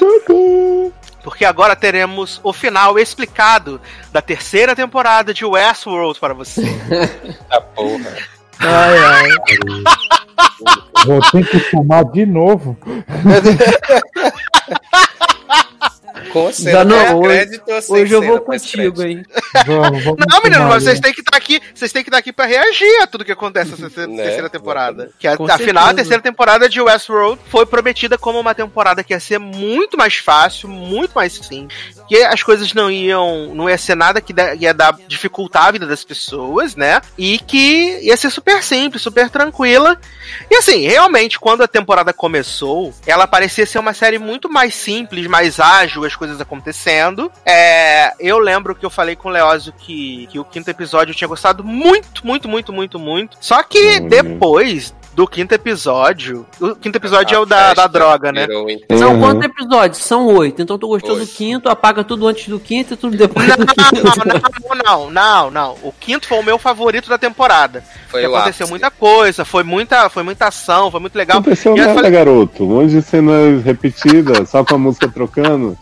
Para de ser louco. Aí eu falei com os meninos porque eu gosto dessa coisa mais simples. Mas, é. Assim, eu não vi a segunda temporada de Westworld, eu só ouvi o, o SA Cast, né? Eu vi o primeiro episódio e só, e depois ouvi o podcast e vim pra terceira temporada. Pra mim, que não assisti a segunda temporada, essa terceira, te- esse terceiro ano da série foi realmente completamente diferente. Ela é outra série. Ela tem os mesmos personagens, mas ela é outra série. E é, eles tentam criar no, no, no, no Serac, né, um grande antagonista, cria esse rolê do Reboão, que na verdade Dolls quer, é, na- a princípio Dolls quer libertar a, a quer exterminar a humanidade, né? Dolls quer exterminar a humanidade e deixar os hosts viver a vida deles. É, a princípio isso. Só que tem a- as mudanças que vão acontecendo ao longo da temporada, né? A gente tem o personagem do Aaron Paul que aparece, ah, supostamente todo mundo achava que ele era um host, e aí de repente ele vai ser o grande salvador da raça humana, ele se torna o maior comparsa de Dolls. Dolls dividiu as suas bolinhas em várias pessoas, né? Em Charlotte, em Charlotte no homem lá do Shogun World, no outro homem que vai ser o segurança lá do, do, do menino lá do, do carro forte. Ah, então tem várias dolls? Sim, Sim. Tem seis dolls. tem, Não, uma, só cinco. tem uma pra chama- cada uma que tá aqui gravando. É, tem a É. Charlores, tem a grande revelação do episódio final, que é Laura Lores, né? Lawrence Lores. Tem. Quem é Lawrence? Velho Lores e Shogun Lores. Shogun Loures. Chogolores. Eu não lembro quem é. Charlotte, é a filha do velho É de preto? Até essa Thompson. Essa Thompson. Ah, é, tá. É que Doll saiu no corpo dela, travestida. É, O lembrei. Lord não é aquele amigo do velho, não, né? É, é o, é o laço. É o Bernard e o outro lá? Não, o Bernard tá, tá, zanzando por aí. Não, rumo. Bernard passou rodando a temporada todinha no Fernando. Tipo, a Ele ficou série temporada toda, né? inteira. Ele ficou a temporada inteira. Ele, te- ele, ele foi tão sem plot nessa temporada que ele terminou coberto de poeira. ele Não, tava assim, o Kit da Inês Brasil rodando. É, porque o Bernard. Exatamente, porque o Bernard, o Bernard nessa temporada ele surge trabalhando num frigorífico. Aí descobrem que ele é um host. Aí ele mata os caras lá e foge, vai pra, pro Westworld, acha o Hemsworth gordo. Aí ele fala assim: Ah, eu vou te proteger. Aí eles saem numa road tour, né? Tipo Crossroads. Uhum. Aí eles encontram o Mib, que também é outro que não fez nada na temporada inteira, tanto que o homem que faz o Ah. MIB deu uma entrevista, falou que odiou fazer essa temporada. Esse velho Ah. tá ainda. Tá, ele ficou louco, né? Ele fugiu lá do parque, ficou louco. Aí Charlores internou ele. Aí tem um episódio que é maravilhoso, que ele vai passar por uma terapia, que ele É conversa tipo- com várias versões dele. É tipo o filme do Elton John, só que muito ruim. Eu tô muito confuso. Que aí ele conversa com o William jovem, com o William criança, Uhum. com o William jovem, com o William do parque. Com ilha da outra idade dele, mais de chapéu. Uhum. Exato. E aí no final, Bernard salva o, o Mib, salva o Mib, Pra e fala nada, assim, a né? gente tem que, é, ele fala assim, a gente tem que impedir Dolores, que Dolores quer acabar com a raça humana e não sei o que, e tereréu panduro. Não, o que o que eu acontece? amo do, do plot de Bernard, Sassi, é que assim, né? Até quando eu, fui, eu gravei um programa aí com o Eric três horinhas pra contar essa temporada inteira pra quem quiser no triódio com a gente. E Ah. aí a cena foi tão ridícula que eu até deixei passar na hora, porque assim, o Bernard tá nessa, né? Aparece em várias cenas que a Dolores tá do lado, luta com as cópias de Dolores, não sei o quê, põe o stand pra lutar. E aí chega o Lawrence, né? Nessa, nesse posto de gasolina onde, onde Mib rendeu eles, né? Foi fazer um xixi e voltou com a arma na mão. E aí ele fala assim: tô com um bilhetinho aqui pra você de Dolores, é verdade esse bilhete, viu? Vai lá atrás que você descobre tudo. E aí Bernard deixa tudo pra trás e no fim fala assim pra Stubbs, eu julguei mal Dolores, né, menina? Ela era do bem after all. É, porque a gente descobre ao longo da temporada que tem o Serac, né, que criou essa inteligência artificial, Reboão, que ele, ele, ele meio que, ele previa, né, ele criava possibilidades lá de saber como ia ser o futuro da pessoa. Aí Dolores tem um grande plano com Charlotte infiltrada lá, ela divulga os dados, joga no Face, os dados de todo mundo. Aí as pessoas começam a se matar porque sabe o futuro delas. As pessoas começam a se matar, destruir cidade, é uma loucura. É, só que em várias cenas não tem ninguém na rua, tá tudo limpo e as pessoas se encontrando na frente do prédio. Sim, Exato, é porque guardaram o dinheiro todo pros figurantes no último episódio, né? exato. Sim. Era uma série de robô e virou uma coisa de visão do futuro, as visões da Raven. Isso, só que aí, o que que acontece? É divergentes, Anão, mal feito. É divergente. Mais mal feito, no caso, né? Aí acontece? Será que, será que decide contratar a Maeve, né? E aí fala assim, Maeve, seguinte, você tem que matar Dolores, que Dolores quer matar os humanos, e em troca eu vou fazer o quê? Te dar essa insuportável dessa sua filha que ninguém aguenta mais esse plot. Gente, Mas ainda, ainda tá tá nesse no- plot? Mas. É porque a Maeve só tem isso, viado. A Maeve é a Regina. Ela é É super porque foda, você não tem nada. filha, por isso vocês estão assim. Não, detalhe que assim, Dolores que protegeu a filha dela, né? Porque no fim da Sim. segunda temporada, Exato. ela mandou o Sublime lá, que eu descobri esse nome maravilhoso com satélite. E aí, tipo, as pessoas só não iam entrar lá e apagar tudo por causa de Dolores. E aí, Maeve tá atrás de Dolores justamente pra pegar essa chave do Sublime, né? E pedir os planos mega evil dela. Elas se enfrentam várias vezes durante a temporada. Dolores podia muito bem ter dito: toma essa porra aqui. Ou então, tá com o Bernard, me deixa em paz. E Dolores não fala. Fica lá Não, matando e, e, não e Maeve podia só ter chegado pra ela e ter dito: Não, mulher, vamos se acertar aqui. Exato, Deixa eu vamos ver deixar. minha Eu sei que filha, Siroc é eu mal, não me né? importo com, com aquele homem, ele que se foda, e pronto, a gente vai aqui e se resolve, né? Mas não. Exato. Aí a, a, a Maeve fica atrás dela, dela, aí Dolores mata uma vez Maeve, aí depois Maeve vem, vira Shogun World, arranca o braço de Dolores, umas maluquices dessa. Enquanto isso, eles estão lá descobrindo as possibilidades e tal, não sei o que. E será que quer porque quer Dolores? Porque ela tem a chave pro sublime, não sei o que, pra puta que o pariu. Aí, chega no episódio final, né? Dolores luta lá com Maeve, Maeve ganha dela, porque é, Charlores, né? Charlores se sente traída. E aí começa a fazer uns bugs em Dolores real. Viado, qual o sentido de Charlotte estar Nenhum. aparecendo holograma? E aí, tipo assim, a Maeve tá caída, derrotada, e Charlotte aparece e diz: Ah, eu queria que você tivesse esperança. Não sei o que. Aí daqui a pouco o Maeve levanta e fica, gente, Charlotte estava mancomunada com Siroc, era só pra peça aparecer, atuando mal, não sei.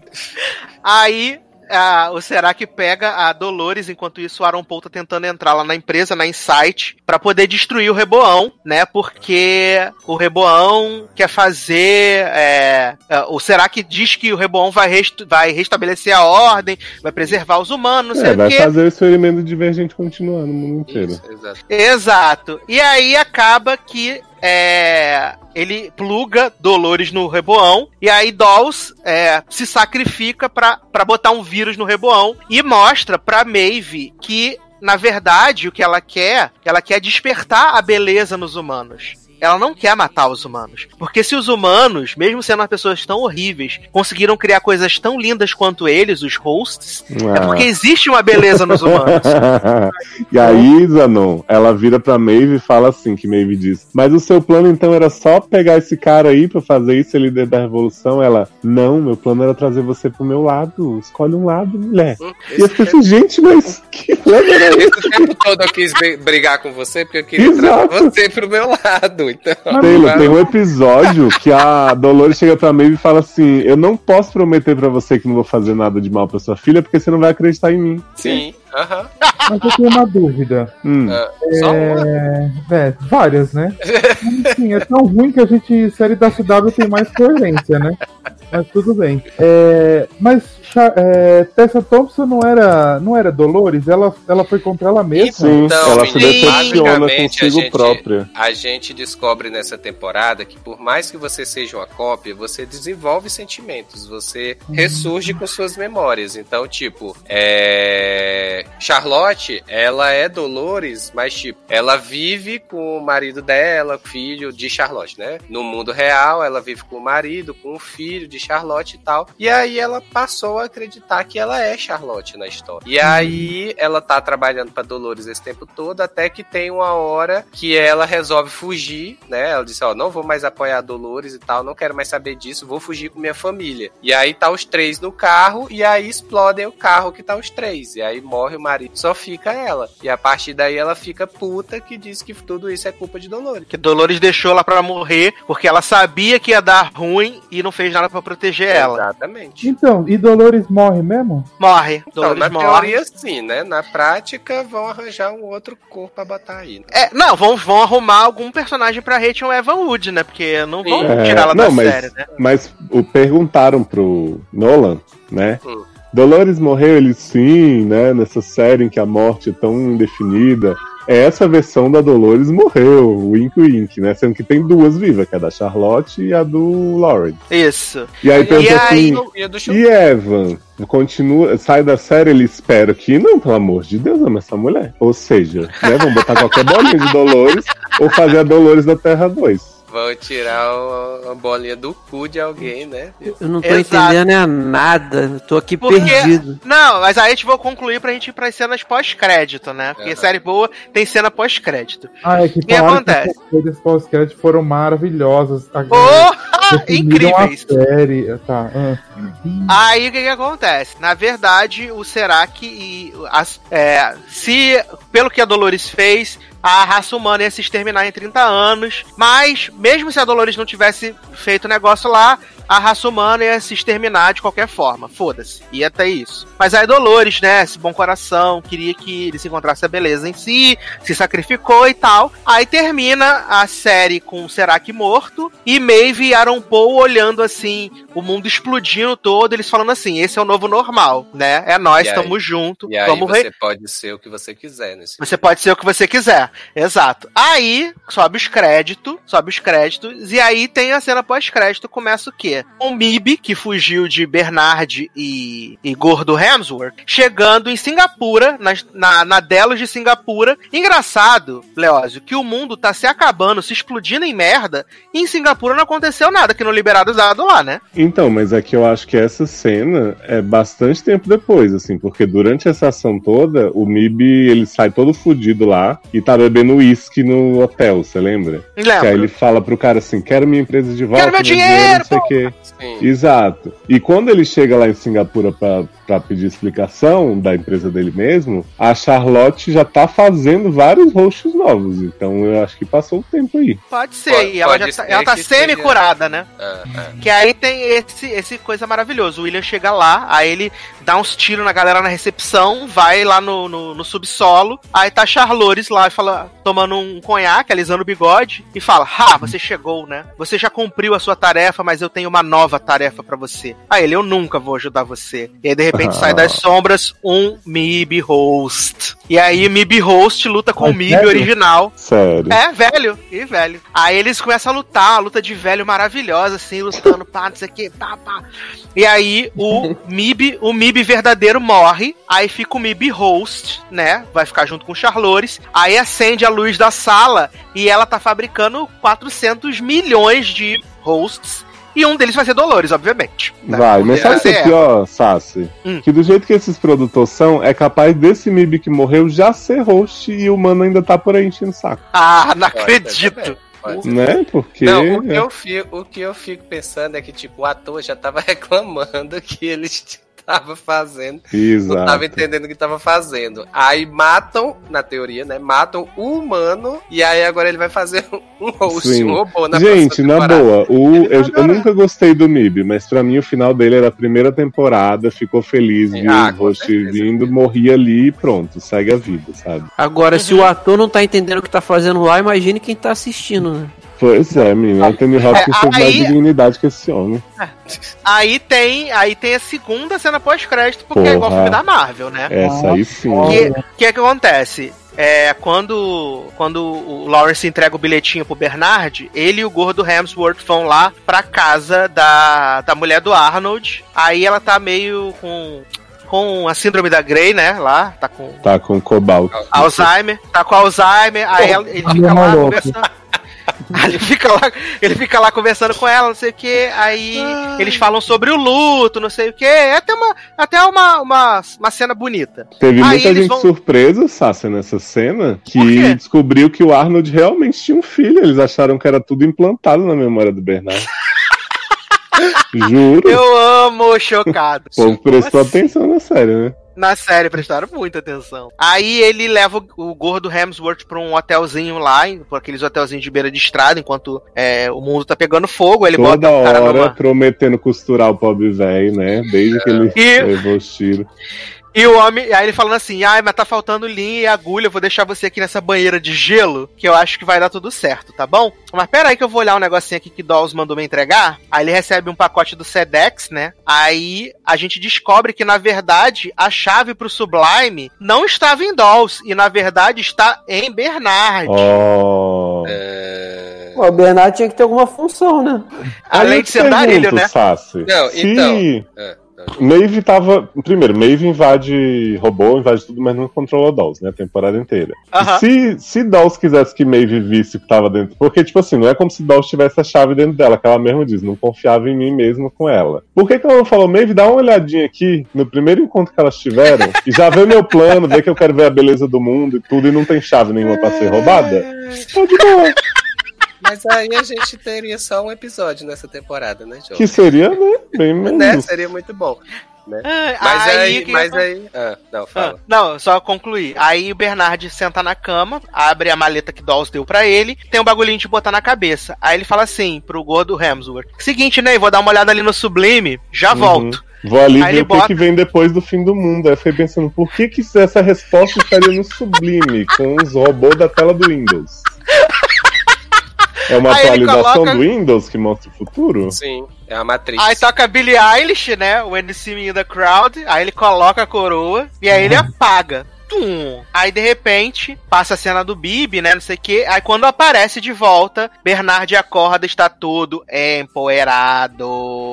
Passou Assim, muitos, muitos, muitos Empoeirado de, tipo, muitos anos, centenas, É, entendeu? Não é... Centenas de anos. E como é que ninguém nunca entrou naquele hotel lá com o mundo se acabando Exato, pra. viado! Esse lugar ficou assim, intacto, só com Abandonado. empoeirado. Olha... Exato. Se bobear, a gordo Hemsworth ela vai estar acordada ainda quando o Bernard. Não, só- não, esse homem, ou, ou assim, ou ele morreu ali naquela banheira, porque assim, ele não podia ter levantado o Bernard, dado uma sacudida assim. Viado. Sim! E aí esse homem, o ator não tava com problema no ombro mesmo, por isso que ele fez a temporada toda desse jeito, Pode ser. bichado. Não, tô falando É sério. verdade? É verdade. Ah, é? É, Viado. é O o ator, o, o ato, não, o Stubbs lá, o Hemsworth. Gordo Hemsworth. Ele des- Ah, acho que ele deslocou, teve algum problema no ombro, e aí, Ah, pra não não parar a gravação, eles botaram ele, o personagem, pra ficar com esse problema a temporada toda. Hum. Olha que maravilhoso. Então, mas. a próxima temporada é tipo muitos anos pra frente, vai ser. Então, aí é que tá. Aí O que, é que, né? o que que essa cena me deixou com a impressão? Não vão abrir mão de fazer Bernard ficar perambulando por aí, que essa é a função dele desde a segunda temporada. Eu duvido muito que vão sumir com ele. E eu também acho que não vão abrir mão de Aaron Paul, que é o único plano da série agora. Então eu duvido muito que eles vão sumir com Bernard até passar esse tanto de ano, ou sumir com Aaron Paul porque morreu, sabe, na guerra. Mas pode Uhum. fazer flash forward, né? Com o Bernard lá andando no É, meio. podemos ter duas timelines. Mas agora a série é for dummies, né? Porque o povo não deixa mais fazer essas palhaçadas de. É, não, e venderam o Serac como grande vilão, o pica grossa da galáxia, o homem não durou cinco minutos. Viado, Ai. esse homem veio, contou uma história muito mal contada viado. Viados, Não, e os soldados invernais lá da do Salomão? Cadê? Esse povo não acordou, não teve nada. E a Maeve descobriu, Zanon, que o Seralk era do mal, porque ela começou do nada a ouvir a voz do Rebobão. Tipo, ele dando as instruções. Aí eu pensei, gente, por que essa mulher não viu isso antes? Ela ligou a antena. Ainda copiaram esse plot de Person, gente. Olha, trouxeram o plot de lá pra cá, muito mal feito, por sinal. E o parque existe ainda ou acabou? É, é que se importa. Essa hora o parque. Agora, agora, agora acabou, será que Agora Acho a que- vida, a vida real é um parque agora. É, porque o. Ashwold mesmo, quando. Circle, né? Sim. Zanon, quando o Bernard vai atrás do Ashwood pra achar a Maeve, você vê que tá tudo meio desativado ainda, porque teve a chacina há pouco tempo e tal. Só que tem o, tipo, o parque número 4, que é o que a galera treinava tirar o alvo de guerra, que é o que era um pouco conheceu Dawes e nem lembrava, uma grande relação que eles construíram. E tem aqueles parques menor da África, não sei o que, que Shogun e tal, que eu não sei se estão vivos, né? Porque aparentemente, como a delas foi comprada por causa desses dados, que eu não sei até agora por que Siroc precisava desses dados tudo, porque Pra ele já controla a vida das tá pessoas. cumprindo a quarentena, né? Então, mas ele já sabe, né? Porque o Rebobão já sabe, independente de dada delas. É, mas eu acho que esse rolê dos dados era só uma desculpa pra ele tentar conseguir encontrar a Dolls e pegar a chave pro Sublime. Ah, tudo era uma desculpa pra série acontecer, mesmo sem fazer sentido, né?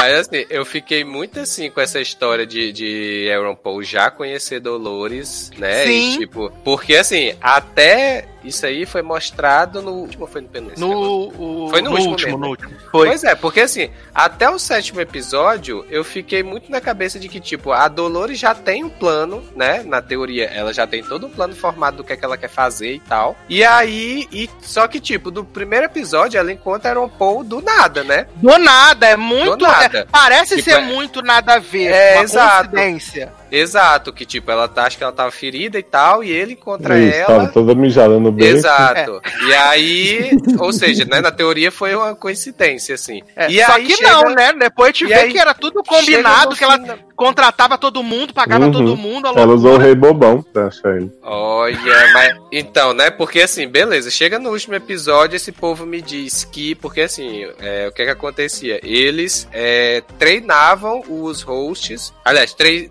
treinavam. É, treinavam os hosts com pessoas reais do parque pra eles observarem as reações, né? Dessas Uhum. pessoas. E aí, Dolores estava lá treinando, e aí o Aaron Paul já tava nesse parque como sendo uma das pessoas que estavam sendo observadas, né? E Doll aí- já tinha visto que ele era uma pessoa boa que sabia Isso, fazer as escolhas. Exatamente, beleza. Aí, tipo, ela guardou essa informação na memória de que, tipo, existe um homem bom nesse mundo, Aaron Paul, né? Então lá na frente, lá na frente eu vou usar esse homem pra alguma coisa nessa vida.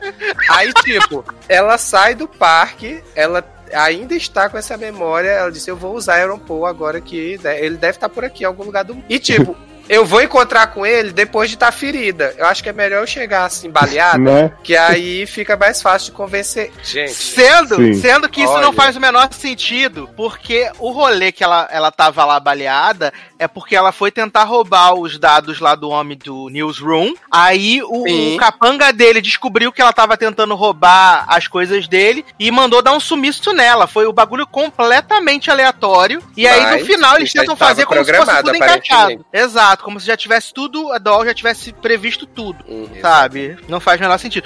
Não, Não, pra e- mim foi o auge quando é, teve esse rolê do treinamento, que ela tava sentadinha lá e ela falou assim: ai, ele, pode, ele vai lutar contra o livre. Ele vai lutar a favor do livre-arbítrio. Olha. Não, Sassa, e tipo, o questionamento que a Erika me fez, né? A Dolores é a robô que deu certo número um, né? Ela até joga na cara da Maeve. Vocês são todas cópias minhas, só fodida. E aí, ela era super cotada no Westworld, todo mundo queria estuprar ela, não sei o quê. Aí ela fazia bico no Parque 4 com soldado? Tipo. pra quê? Não tinha outra robô pra pôr ali, não? A Delos vive cheia de robô e manutenção, não sei o que, tem que ficar usando Dolores em todo canto. Não é, menino? Não é que tiver da tinta, essas coisas assim.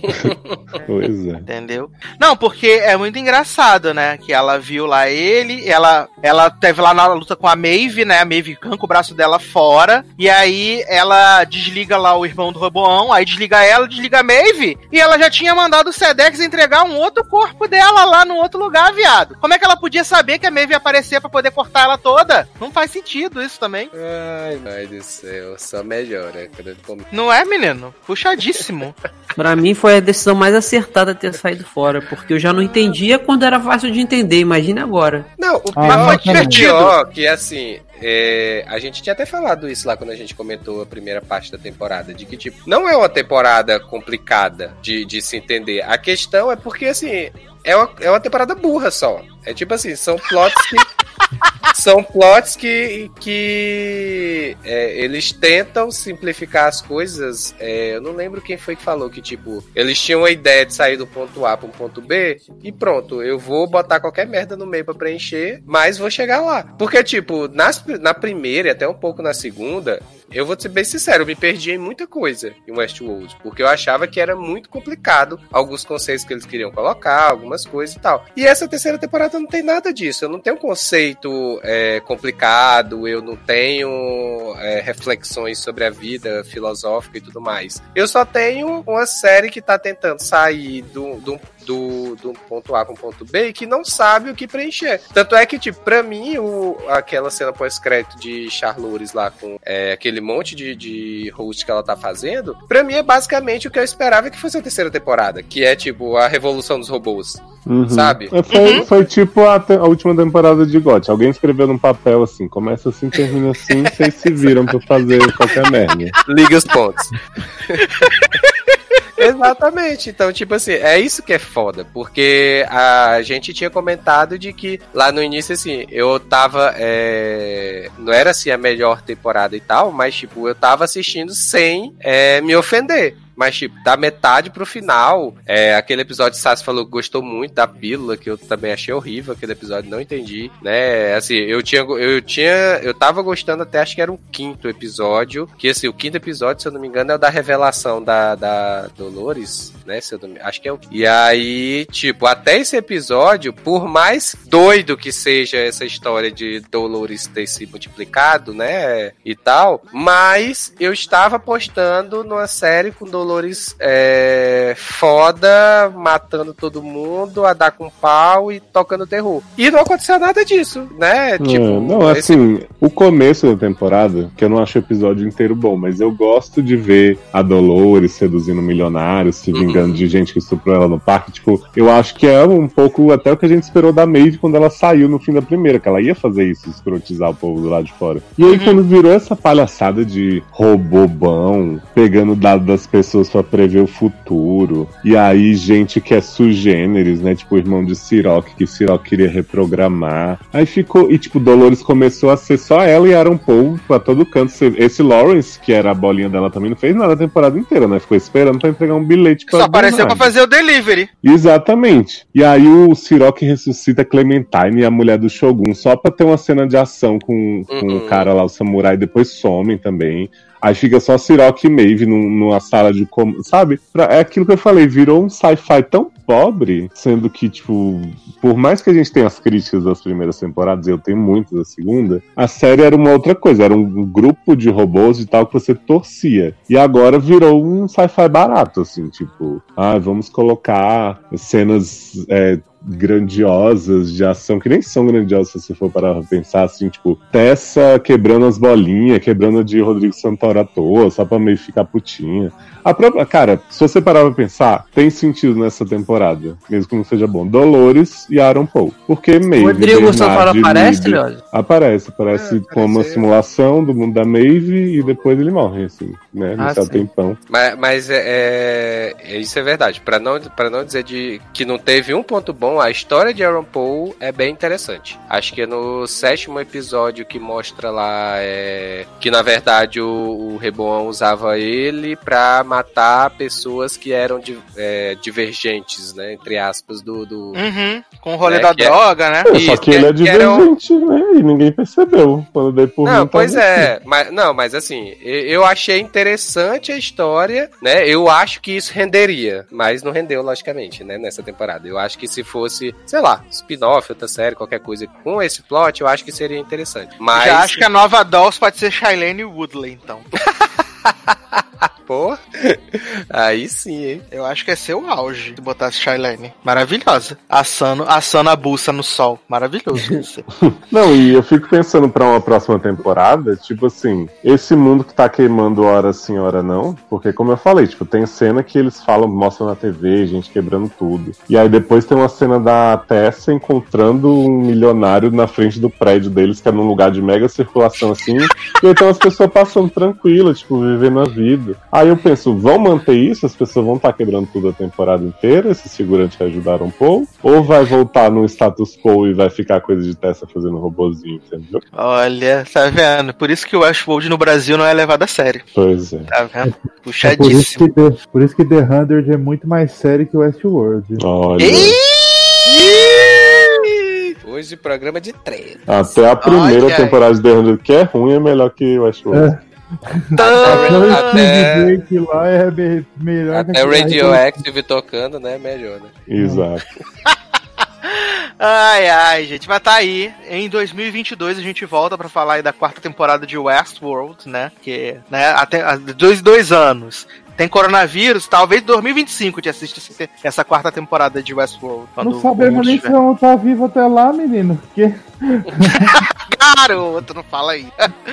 Mas seguindo aqui no mundo tecnológico, né? Vamos falar então sobre a nova série da Amazon Prime Video, né? Que é Upload. Série estrelada aí por Robbie Amell, o primo menos famoso de Stephen Amell, maior ator da CW, que fala sobre. Ela é The Good Place da tecnologia, né? É, falaram isso. Ela é The Good Place da tecnologia. E eu queria que Leose contasse pra gente do que se trata Upload. Bom, menino, o Upload é uma mistura de Good Place com Black Mirror, né? Isso é muito Black Mirror. Porque a gente vive num mundo em 2033, achei um pouco precoce, né? Acho que podiam É, ter botado também. um pouquinho mais no futuro.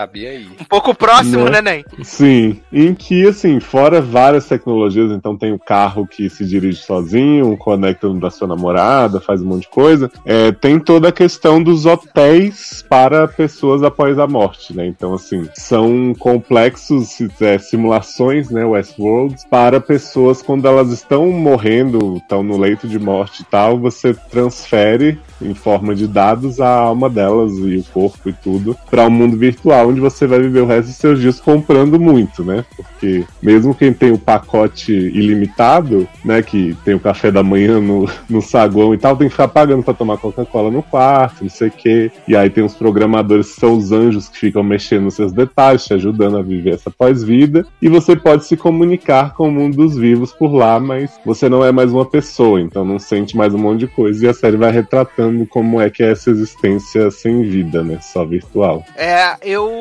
acho, eu achei o conceito da série bem legal. Acho que ela é uma série boa, né? Acho que ela não é uma série, meu Deus, espetacular, excelente, mas ela é boa, ela é uma série bem boa.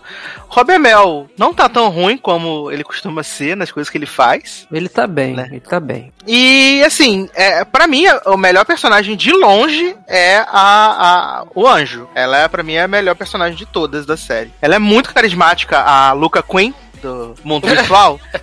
Adoro. Ela é muito carismática, ela é muito boa. Tem o Alex, The Bold Type, né? Também na Uhum. série, como o namorado insuportável dessa menina. E, além disso, tem um rolê da, da trama do mistério empresarial, né? Que fica Pois todo é, mundo. menino. Quem matou Robert Mel, né? É porque assim, o Robin Amell morre num acidente de carro, que o carro dele dá bug, e É. ele desenvolvia um aplicativo que ele não lembra bem, os arquivos de memória dele começam a ser mexidos, a aparecer, mesmo com a Anja tentando recuperar, ele some. E é a primeira vez que acontece isso, né? De memórias é, assim, é, com problemas, né? De... Sim. E do carro dá problema, né? Desse carro Sim. super tecnológico. O carro dele não reconhece que tem coisa à frente, né? Um caminhão à frente. Pois é. E aí tem uma coisa de tipo, até onde eu vi, pelo menos, sei o que mais eles revelam depois, que o aplicativo que o, o Steve Amell tava desenvolvendo com o amigo era tipo um upload gratuito, assim, tipo open source. pra Isso, galera isso. poder fazer Era seus paraísos artificiais. E aí o capitalismo, né, poderia ter matado ele ou essa namorada bizarra, super fútil, que aparentemente também tem ligação, né, com a empresa Mega Evil. Gente, Ingrid, a Ingrid é muito engraçada, viado. Sem querer, ela é muito engraçada, Ingrid. Eu, eu fiquei bem surpreso com essa série, porque eu também fui assim, eu vi o primeiro episódio, 40 minutos, eu falei, caraca, cara, isso deve ser, não deve ser muito bom. Mas foi como o Eduardo falou, o conceito da série de você transformar a sua vida numa pós-vida sem mudar, porque não muda nada. Você continua a mesma coisa, a diferença é que você tá sempre numa tela. Você participa do seu próprio funeral, cara. Tipo, achei isso genial, sabe? Eles vão fazer o funeral e tem um telão lá e você Funeral upload- merdíssimo, aliás, né? é, você, você, você se assiste, você tá presente. E você consegue. Tem o conceito da roupa do sexo, que você veste a roupa, você consegue fazer sexo com a pessoa no upload, sentindo todas as sensações. E assim, a, a série não é uma comédia zona, sabe? Mas tem umas coisas que são engraçadas, cara. Eu me mijava de rir quando eu vi os bugs acontecendo, o cara mergulhando no lago.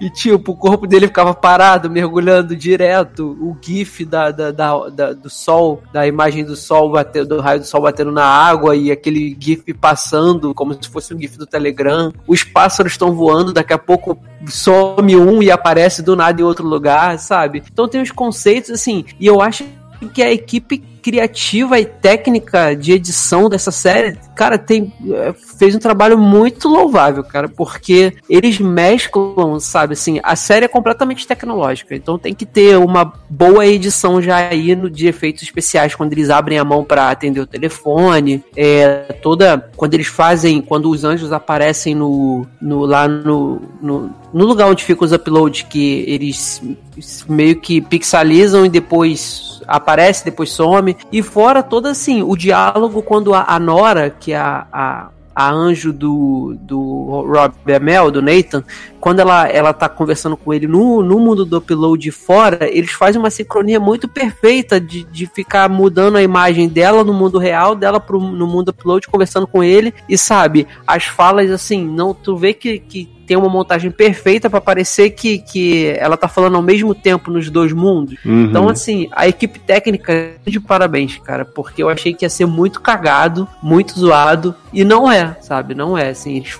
fizeram, fizeram bem redondinho as coisas, cara, e eu me apeguei. Eu achei que eu, que eu não ia dar muito a mínima, mas no primeiro episódio eu falei, caraca, que conceito maneiro, cara. Conceito. Agora, esse celular do futuro não é muito funcional, né? Você tem que ficar com a mão aberta, assim. É. Calma, ó, Bia. Agora já a, a pulseira é legal, que você responde a mensagem ali, qualquer Aí coisa e ela sim. manda direitinho. Agora o celular é uma tela de iPhone que abre na tua mão. E se você não quiser aparecer com vídeo, você mantém a mão fechada.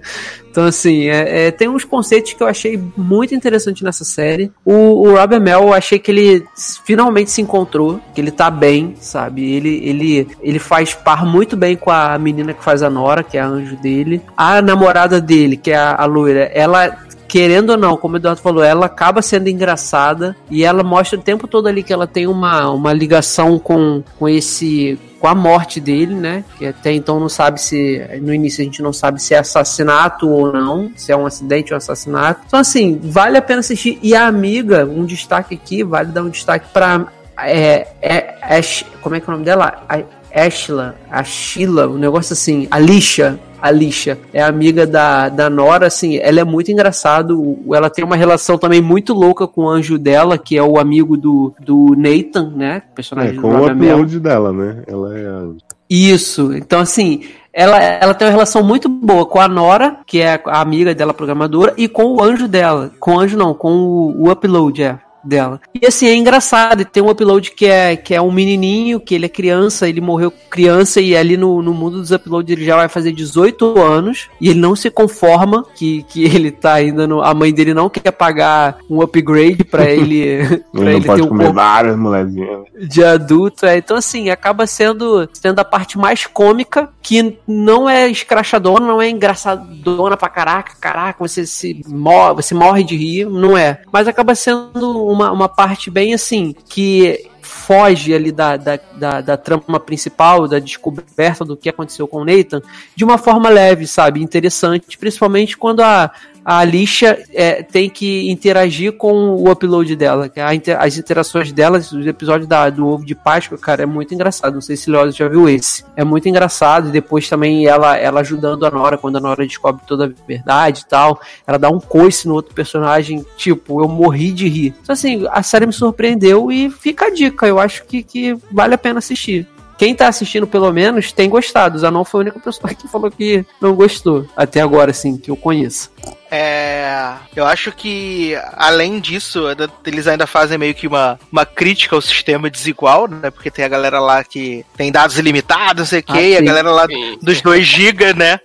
tipo, respi- respirou, já usou ah, os dados. É Eu amo o menino lendo a versão condensada de Harry Potter. e Ele, Harry Potter tem mágica? Ai, sim. Que triste, gente. Ele só consegue ler a primeira página, né? Coitado. Isso é- e, e também é muito escroto a forma que, com que a Ingrid trata ele no, no começo da temporada, né? A gente ainda vai conhecendo as coisas, depois você vai até entendendo um pouco melhor que ela fala que é a dona, fica jogando na cara dele, né? Ele fica lá implorando, "Ah, por favor, deixa eu comprar um negócio aqui, me dá a senha. Aí ela não, não dá a senha, ela trava ele, fala que vai deletar ele lá no, no velório, né? Ah, é muito, é muito triste essa parte. Mas é, é- é- eu gostei, sabe? Eu achei que é uma, uma surpresinha agradável. Como eu disse, pra mim não é a melhor coisa que eu já vi na minha vida, meu Deus, mas me entreteve. Acho que esse é o mais importante. Eu acho que é um conceito muito bom, assim, dá pra fazer muito a partir daí. Eu não sei se o Rob Amell é o ator mais carismático pra levar, mas por enquanto acho que ele tá segurando, sabe? Uhum, E, tipo, pela duração, cara, é muito fácil assistir. sim, É. exatamente. Os episódios É são curtos, sabe? Então isso ajuda muito. Ajuda muito no- a levar. Taylor viu alguma coisa dessa série? Não viu? Não gostou? Vi, Odiou? vi, vi o primeiro, na verdade, por enquanto. É...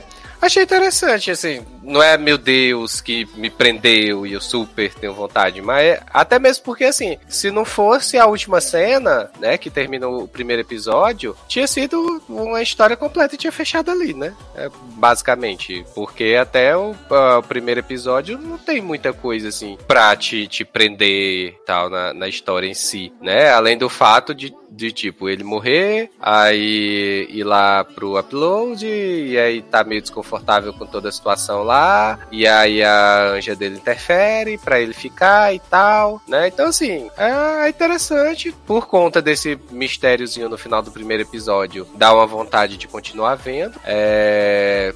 E assim, em termos de comédia, eu acho que, que para mim o que eu achei melhor foi é, esses, essas pontuações que eles fazem com relação à tecnologia, né? Como o Leandro falou. Ah, a questão do cara lá que vai mergulhar no lago e trava, né? Então, assim, essas coisas que eles vão falando com relação, fazendo meio que piada com, com algumas tecnologias, algumas coisas assim, de ah, que o lago é um GIF, né? Que fica o tempo todo né, travado lá e tal. Então, assim, essas coisinhas que eu achei mais interessante do que a comédia em si. É, eu acho que quando eles tentam muito ser engraçados, que é esses plots que eu falei do, do amigo do Nathan que tá lá, até da Uhum. roupa de sexo, que é cheia de dedo, não sei o que. Não sei Uhum. se já tá no primeiro episódio antes. Acho que não, acho que não. Acho que... Eu acho que eles vão muito pro pastelão, assim. Tipo, acho que quando eles É, botam né? esses detalhezinhos que compõem, a história acaba sendo mais engraçada, por mais que você não gargalhe, mas deixa a Uhum. série mais interessante, assim, sem Exato. forçar a barra. E eu acho, eu acho legal que essas transições que tem, de, eh, os, bu os bugs acontecem sempre quando é transição de um, de um núcleo para outro, ou de um, de um aquele, aquele aquele alívio, assim, que acabou um plano e vai partir para outro. E aí sempre eles encaixam, vai mostrar uma paisagem, nunca mostra uma paisagem à toa, assim, sempre tem um bugzinho. Então isso, isso chega a ser engraçado. É igual no primeiro episódio, quando ele vai tomar o café, quando ele vai comer, a comida some, aí o cara já mostra para ele o primeiro bug lá, que ele começa a bater a, uma, a porta lá de, de alguma coisinha parece um pão do lado, cara, Uhum, apare- uhum. o, o pão brota do lado assim, ele, ele mostra que ó, esse aqui é um bug. E esse cara, ele, durante a temporada, o amigo dele, ele, ele, ele fica caçando e procurando bugs, ele, ele entende dos bugs, assim, então ele vai burlando o sistema, acaba sendo engraçado também. Então é bem, bem divertido a série. Não, É, sim, e- também. E assim, Ô, molequinho. Ah, não pode falar. Não, diga nem, pode falar. Não, só ia complementar aqui falando dos atores e tal, assim, a, a menina é muito boa realmente, a Luca, né? Eu acho que ela é, é bem carismática mesmo. O Amel, eu gosto dele quando ele tá fazendo personagens bobão. De bobão, assim, de, de, né, que não é muito sério e tal. Quando ele tenta fazer alguma coisa um pouquinho mais séria, eu acho que não rola. Mas, tipo, Uhum. ele fazer esse, esse tipo de personagem, pra mim, eu acho que super combina com ele. Uhum. né? Ele melhora muito nos próximos, sei lá, porque ele entra numa vibe assim, tipo, ah, eu era, tinha o cabelo perfeito e eu era não sei o quê. Então, assim, ele é muito convencidão, sabe, de tudo. Ah, tá. Mas tá aí então, né? Nossa recomendação de Upload, né? Sériezinha da Amazon Prime, 10 episódios, coisa rápida, dá pra assistir numa sentada, na cagada. É.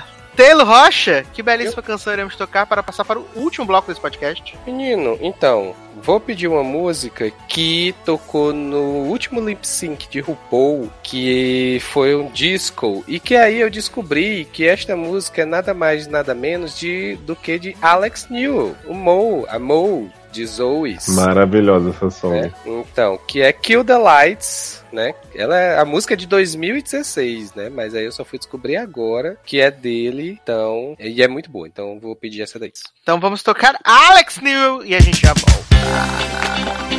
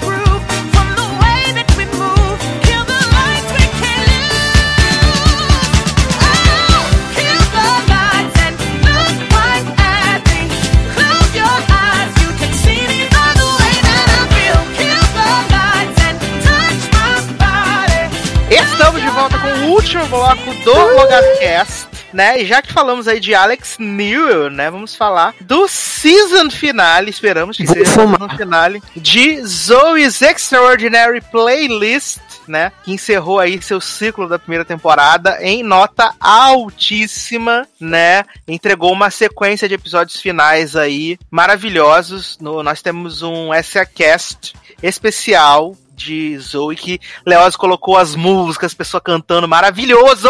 um serviço de utilidade pública que foi até o episódio 10, né, Leózio? Que a gente Foi até o Nerdcast. 9. Até o 9, né? Então a gente tem aí é, esses quatro episódios finais. É, quatro não, são três, né? Três episódios finais. Que eu acho que a série continuou numa crescente, né? Nesses episódios finais. Ali que a gente teve o agravamento da, da doença do, do pai da Zoe e ah, o nível lá do, do o Max sendo contratado pelo sexto andar para trabalhar lá, né? A, a relação deles ficando bem estremecida. Foi, foi, foi, foi bom, né? Esse, esse final, não foi? Léo? Eu, eu fiquei bem chocado que eu falei zoando que tinha plot de espionagem industrial, né? Com o começo ali da, da mulher de Good Wife. E virou isso mesmo, né? O povo passando dados e tal, o Westworld rolando solto. Aham. E aí rolou os melhores duetos de Lorelai com, com a mulher lá, Amo. né? The Boy né? Mine, grande canção minha de Zanon. O Léo mandou pra mim assim, já não, você fica chocado com o que tem final da semana. Quando eu entrei lá era The Boys Mine. Gente, eu voltei essa cena três vezes pra ver cada detalhezinho. Ai, e triste, né? Porque botaram o Lorelai com a mulher da, que da Broadway, né, gente? Tadinha aí Claro. ficou. Não, mas assim, é, eu tenho, ó, eu falei pra vocês que a música que Lorelai, quando canta na finale, a voz de Lorelai tá maravilhosa. Achei ótima, achei incrível. Mas no, no, no contraste ali com a Ava nos episódios no 10 e no 11, realmente é um pouco. É, Foi muita Desnivelado. é desnivelado, né? Peculiar, né? Exato. Mas Anão, você tá muito quieto aí. Conta pra gente o que você achou desses, desses episódios finais aí da temporada. Ai, minha, eu tava quieto porque dormi, né? Desculpa aquele. então, Zoizinha, né? Zoizinha tive um começo, né? Um pouco estranho, né? Com essa série, né? Que enquanto todo mundo estava clamando, eu falei assim: ai, gente, calma, né? Não vamos. E aí o que aconteceu? Eu caí do cavalo, porque era cada episódio, eu tava sedento pelo próximo. E aí essa finale foi uma sequência de episódio maravilhoso atrás do outro, umas performances incríveis que você já tava sentindo que ia chegar o momento, né? Que a gente tinha que dar tchau e chorar para um caralho, né? No final. Eu lembro, que a gente, gente. eu lembro que a gente fez várias previsões, né, no programa ADCA, de ah, outra pessoa vai ganhar poder. Ah, é. Ou eu falei assim, ah, de repente o, o pai e a Zoe vão cantar juntos e não sei o que, blá blá. E eu fiquei com a minha cara na show. Até falei pro Darlan, assim, que quando eles têm a despedida do pai mesmo com a Zoe, né? Antes tem várias músicas maravilhosas do irmão da Zoe cantando pro cara Eu Chorei, a mulher e tal. Só que quando chega a parte da Zoe é tipo ela num diálogo com ele fora do corpo já, né? E aí Uhum. toca só o instrumental de True Colors. Eu falei pro Darlan assim, se eles começassem a cantar True Colors ali, eu ia morrer. Só que eu achei legal a cena ser daquela forma, né? Até porque era o contexto do que viria depois da morte da música e tal. E eu, tipo, eu entendi a mensagem, mas eu acho que de repente se tivesse tido uma coisinha mais ali, eu ia ficar mais emocionado ainda. Não que eu não tenha Ah, ficado. Ave Maria, meu filho. Não, Ah, esse, essa esse, essa sequência aí toda. Eu acho que esse último episódio, ele, ele é muito. Ele faz bem. É, qual foi? Eu não lembro agora qual foi o episódio que a gente falou. Ah, do. O do. Que, a- que ela começa a, a música. Ela faz os números Do musicais glitch, e né? tal, né?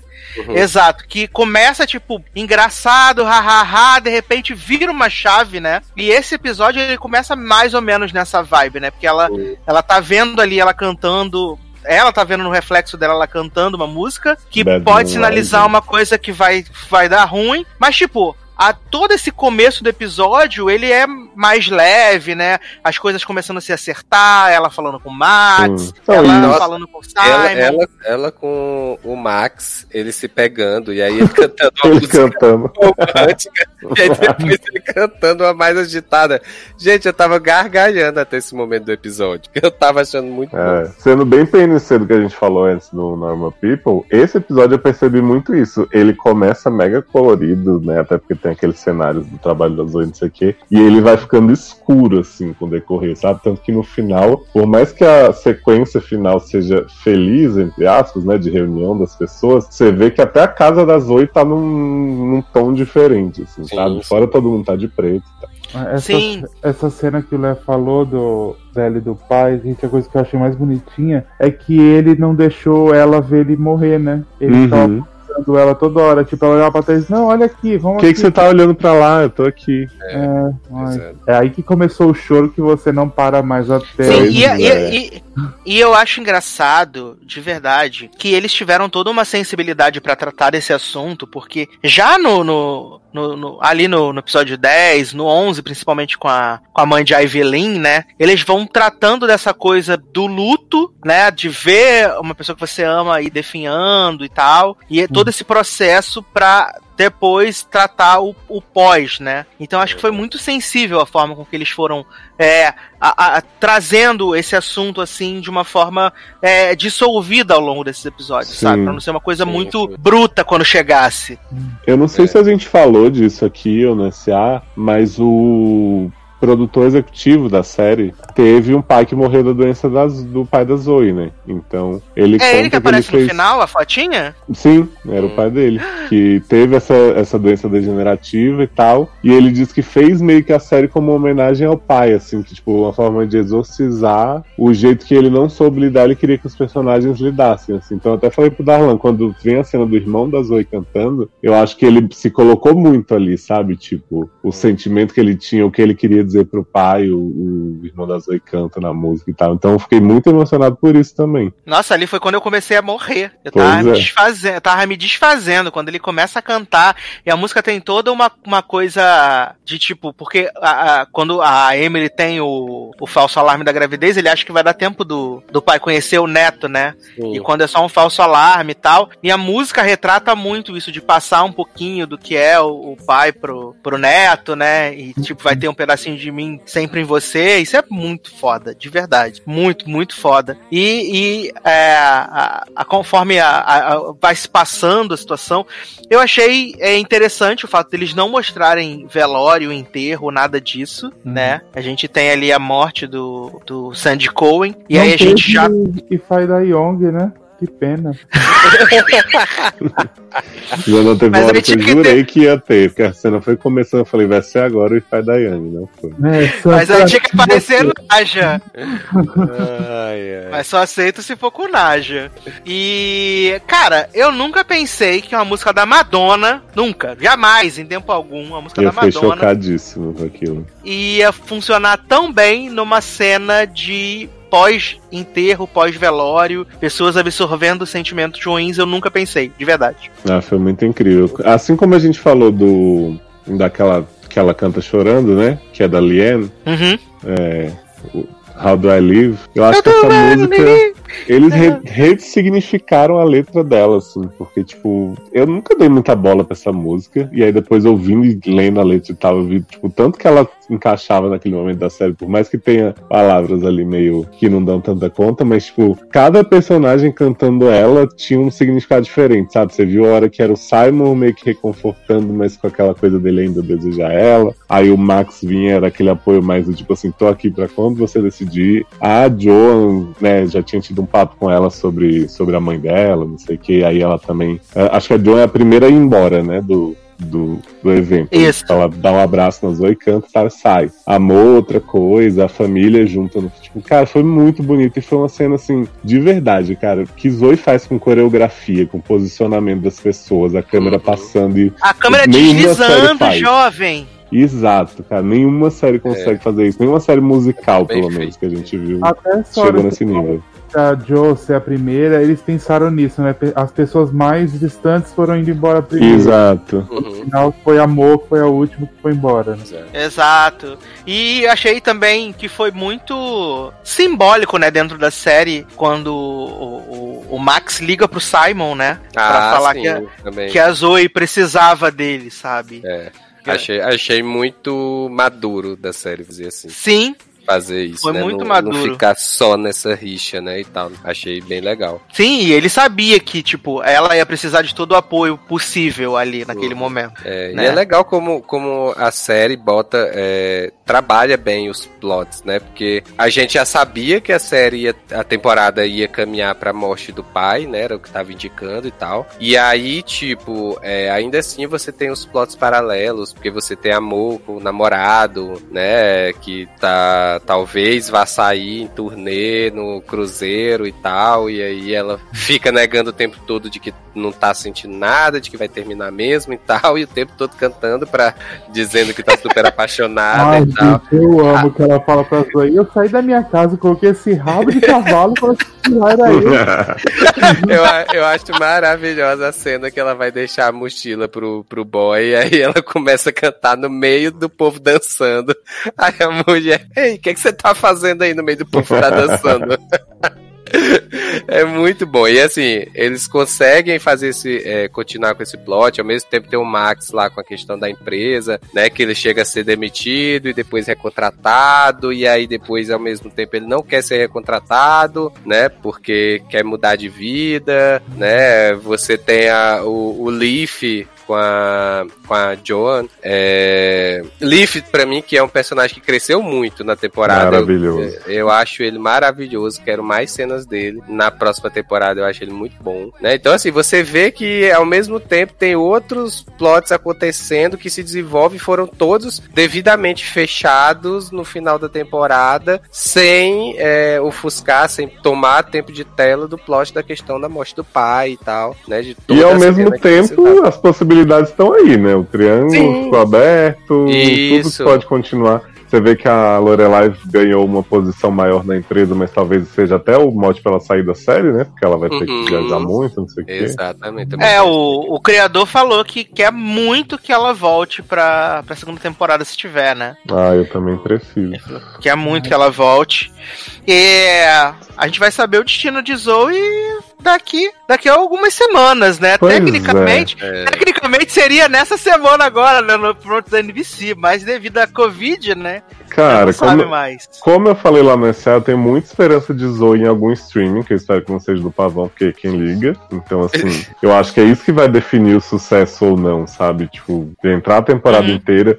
Eu acho que é uma série que tem muita cara de Netflix, cara. Se ela tivesse a Netflix, ela com certeza seria um hit gigantesco. Ah, isso é verdade. Sim. Parece. Eu Ai, também acho. chato. Compra a Zoe, vai. Pô, passa. Né? O Skyler já era de lá, gente. Já tá Exato. Mas assim, também é o que o Zé não falou, por mais que tudo fique meio aberto, é um final que me satisfaz muito. Assim, se a gente tivesse azar de não ter segunda temporada, né? Que o, o EP tá confiante, diz que já mapeou tudo pra NBC, NBC ama a série. Mas se não rolar, eu estou satisfeito de não ter ficado com o final aberto. Acho que é muito o que Pose faz todo ano, né? Fecha a série todinha, depois abre tudo de novo. Exato. Não, não fica dando sorte pro azar. É, e além de tudo que teve, a parte que ela, tipo, olha pra máquina lá de MRI lá, que na hora Uhum. Ela vai querer voltar e perder os poderes. Sim. Viado, na hora que apareceu. Na hora que apareceu a máquina e o cara cantando, eu pensei assim, gente, esse homem também tem os poderes também. Eu também achei. Aí, Eu achei muito. Ser uma possibilidade de outras pessoas terem, a gente vai poder ver depois de outras temporadas. Talvez, Sim. né? Então. Mas, mas deixa, deixa eu perguntar pra vocês. Se vocês fossem de- é, espalhar a palavra de Zoe para outras pessoas, né? Se fosse, fosse recomendar, que números vocês recomendariam que as pessoas vissem, né? Que vocês acham, assim, icônicos dessa temporada? Tipo, um romântico, um mais galhofa. Porque, tipo, galhofa eu adoro é, Buttons, né? A, a grávida cantando. É, The Boys Mine também, né? Seria a minha também, The Boys Mine. É, e tem o, o número que o.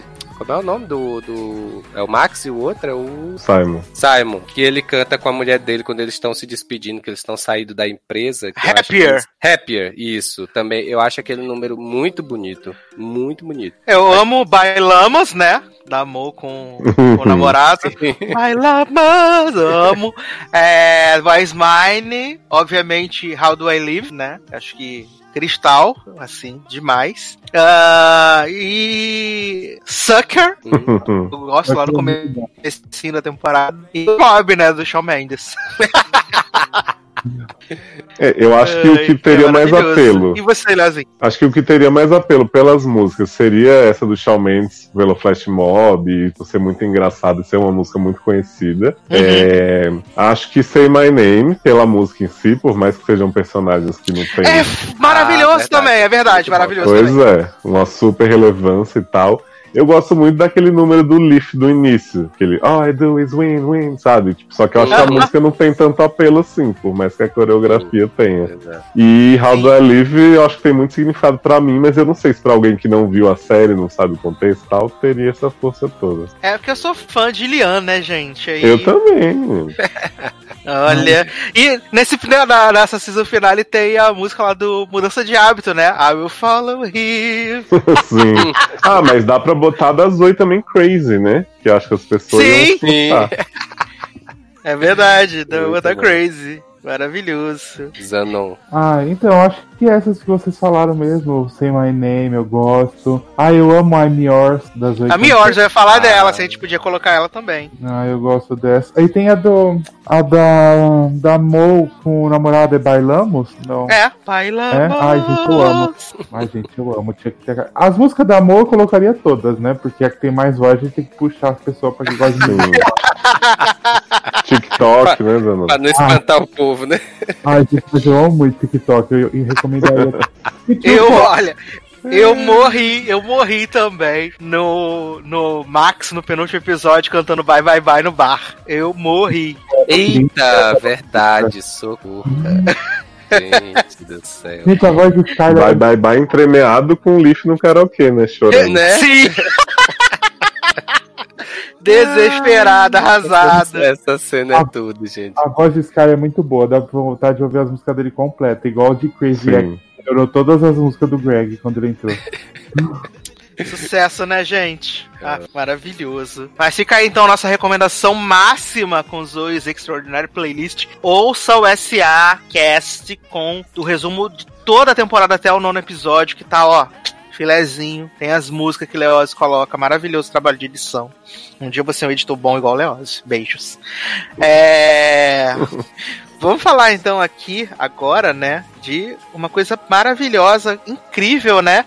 Titia is back, né? Seu segundo trabalho é na Netflix, Como que é Limited Series, que agora já estão dizendo que talvez possa ser uma antologia, assim, talvez pode ser uma antologia, que é Hollywood, né? Que é um grande what if, né? Que ele mostra ali é um grupo de atores, atrizes, diretores, roteiristas na Hollywood dos anos 40, pós Segunda Guerra, e como poderia ter sido se as minorias tivessem sido abraçadas desde então? E aí ele mescla ali personagens reais com personagens fictícios dentro dessa Hollywood é, durante a, a gravação do filme. E assim, é um comentário genérico antes da gente falar mais sobre a, a série em si.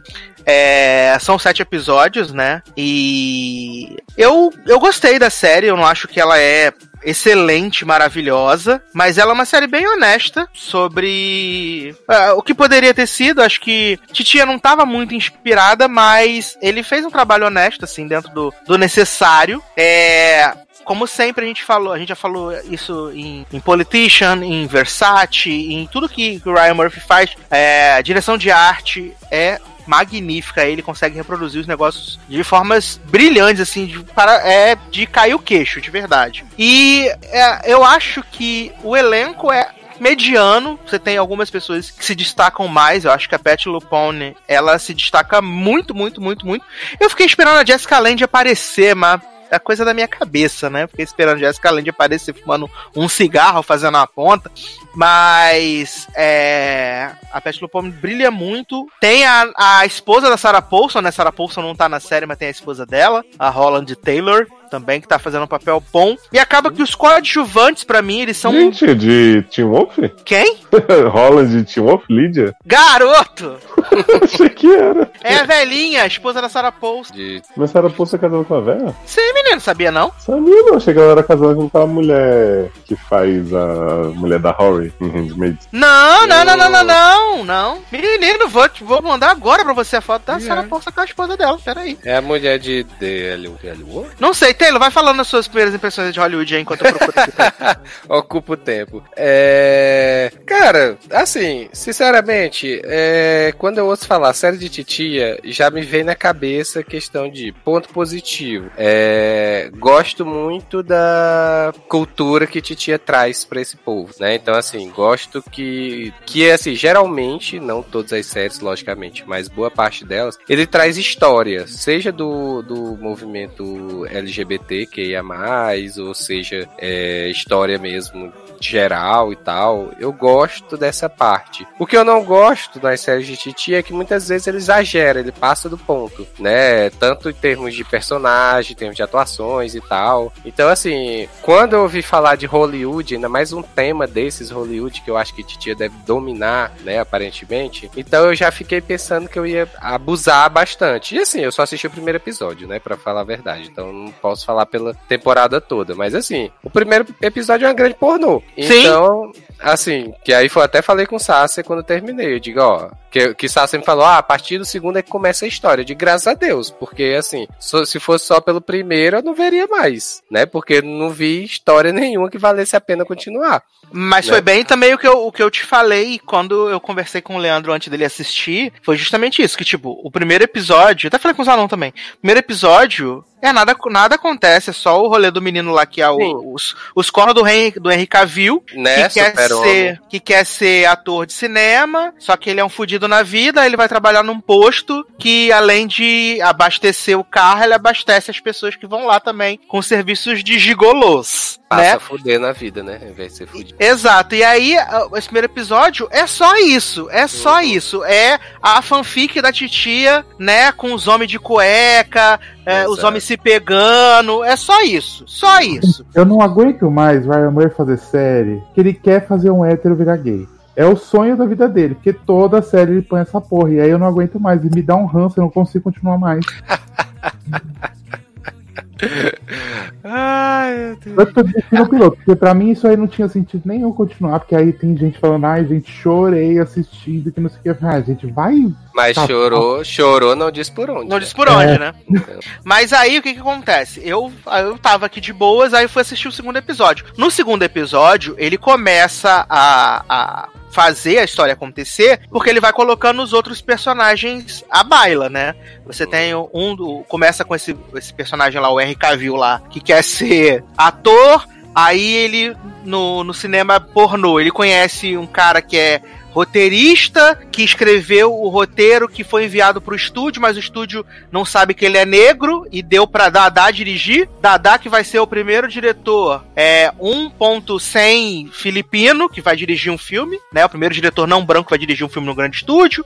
Aí ele namora com a namorada do Homem-Aranha do filme, a, a, a meninazinha do primeiro filme do Homem-Aranha, que é a filha do vilão. E aí ela é amiga da filha do dono do estúdio, então esses personagens vão se conectando dentro desse filme fictício que eles vão fazer, que é sobre uma pessoa que vai pra Hollywood tentar em busca do sucesso, vai falar sobre as fraquezas, sobre os percalços da, da, da coisa e tal. E, aí Dada ele vai convence nesse papel, menino? Menino, dá, dá tem umas cenas em que ele tá transando com a menina que não convence muito, não, menino. E É meio puxado. e Dadá não Né? dá pra nenhum homem. Não, menino. Tem um, tem um episódio que eles Oh, falam oh. lá do. Que tem o personagem do, do Sheldon, né? Do Sheldon Cooper. Que pra mim é só uma versão afetadíssima extreme do Sheldon, né? Que ele é agente da vida real, né? Ele. O Henry Wilson. Ele era um agente de atores e atrizes de Hollywood, sido por assediar os seus agenciados, né? E aí uma festa lá de um produtor sinistrão de Hollywood, que supostamente depois das 10 da noite, o bagulho vira terra sem lei, vira terra de Malboro, Ih, né? Que chegam os meninos, uns meninos, né, Pra animar a festa depois das 10 horas. E aí é salve-se quem puder, né? Aí é só a putaria, a barbárie. E vai ter esse rolê lá. E aí já me perdi agora. aí tem, aí. Dadá tá lá no meio dessa, não, Dadá tá lá no meio dessa festa. Aí o dono do o- um dos chefões do estúdio fala pra ele assim: "Se eu fosse você, eu ia embora depois das 10 da noite porque as coisas ficam um pouco mais agitadas". Aí ele fala assim: "Mas como assim, menino? Fica mais agitado, vai embora, vai na minha, tô te passando a planta". Aí passa de 10 horas, Dadá tá lá Aí o homem do estúdio fala assim: garoto, o que você tá fazendo aqui ainda? Vai embora, pelo amor de Deus. E aí, né, Dada vai embora e fica o resto da série aí convencendo como grande namorado da menina, gente. O grande.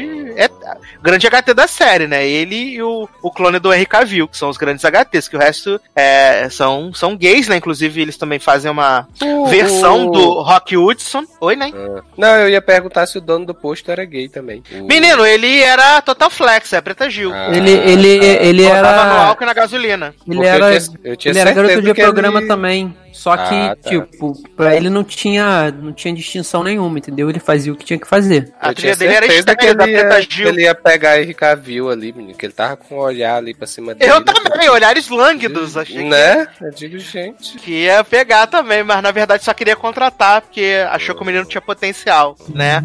E, E assim, eles vão construindo essa, essas relações ao longo dos episódios dentro desse filme fictício, né? É, e mostrando como poderia ser a indústria se, tipo, lá em 1900 e tiro liro, come tivessem começado a ser quebrados paradoxos de ter um Um roteirista Arif, negro. né? Essa série é um Arif. É, um grande Warif, exatamente. É, se tivesse uma protagonista negra, porque eles colocam a Queen Latifah pra fazer uma participação de luxo lá, né? Que ela representa a, a Harry McDonald, McDonald, alguma coisa assim, que foi a primeira negra a ganhar um Oscar em 1938 ou 39, uma coisa assim. Mas isso não ficou claro, foi como coadjuvante, no caso. Ela foi atriz coadjuvante, ela ganhou Ah, pelo tá. Vento Levou, lá em Ah, 1900 então ah, no caso da história dela é a história mesmo, eles não fantasiaram não, né? Não, não fantasiaram, é Tá. a história real mesmo. E né, porque eles têm essa coisa de mesclar, eles colocam lá o Rock Hudson, Isso. né? Como na, na série, o Rock Hudson, ele, apesar de ter sido um grande galã da, de Hollywood, né? Nos anos 40, 50, ele tinha essa fama de ser uma pessoa que era um péssimo ator, que tinha que fazer os takes várias e várias vezes, e que ele, é- ele, ele só ele era gay, as pessoas sabiam, mas ficava tudo discreto fora do meio, né? E na, na série não tem isso, né? Na série eles jogam pra. Eles botam que ele assume o romance com, com o roteirista do filme, que é, além de gay, é negro. Então eles vão tentando. Eles vão construindo essa história com vários. E se? E se? E se alguém tivesse dado a oportunidade pro roteirista Uhum. negro?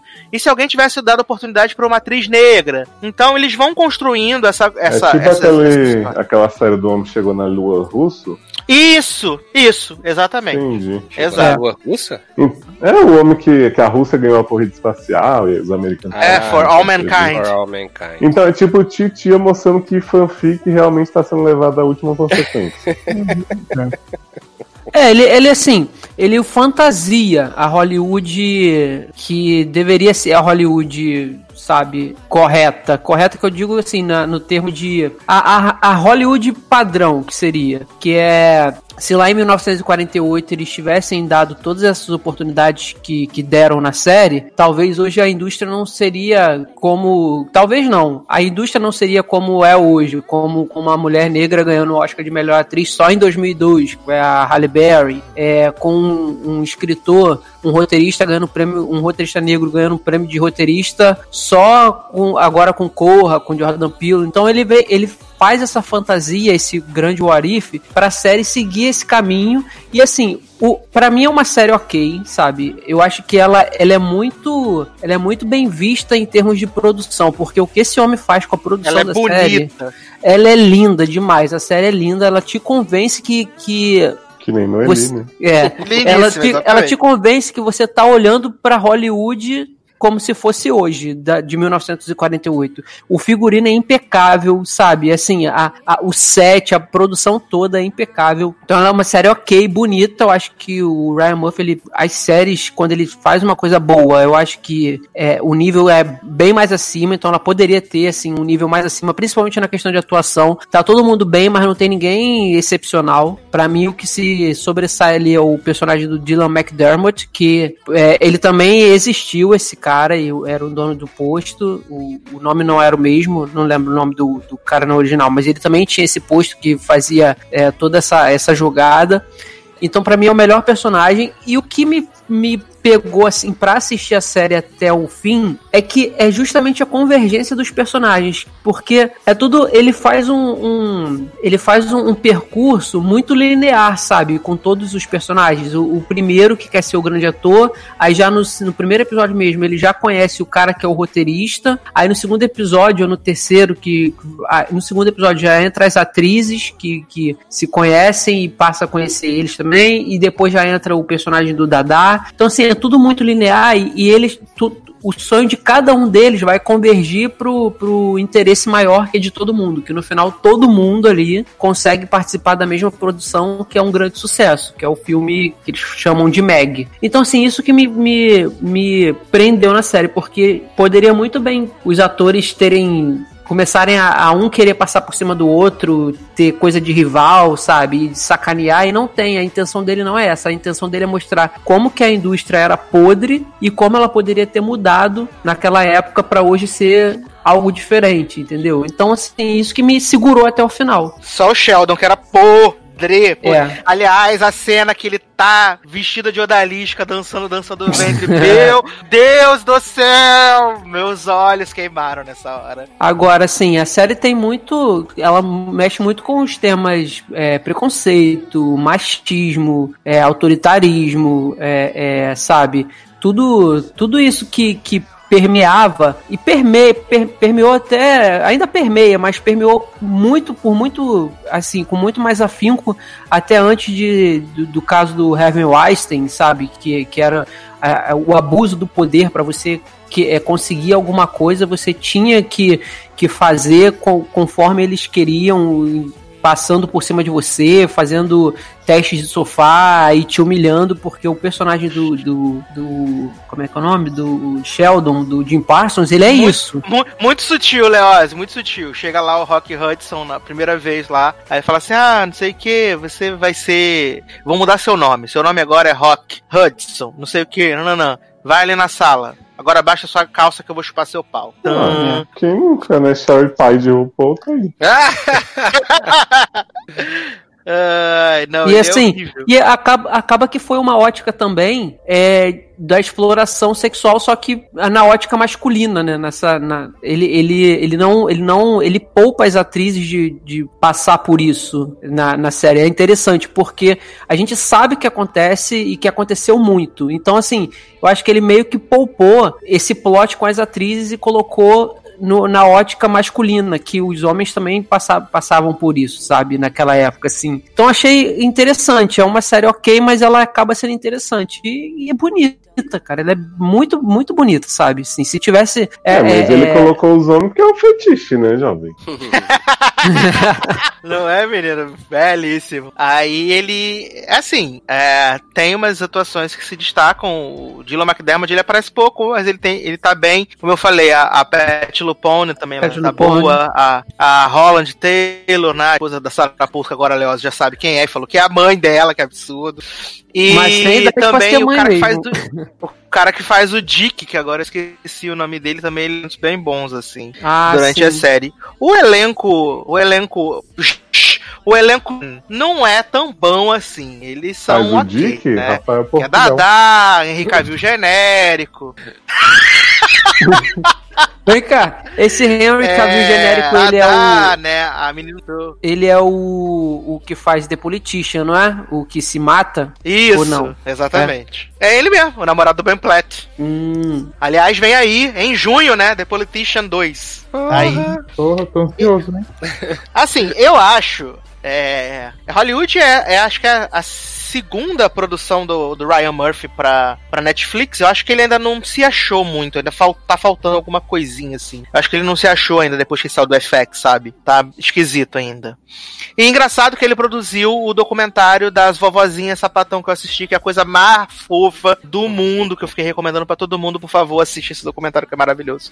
Eu achei Né? que a É. Jessica Lange estava no elenco dessa série, mole. Não sei de onde eu tirei isso. Menino, eu falei isso, eu falei isso com o Leózio no começo. Que achei que ele ia aparecer fumando um cigarro, É. alguma coisa assim, mas não foi, não.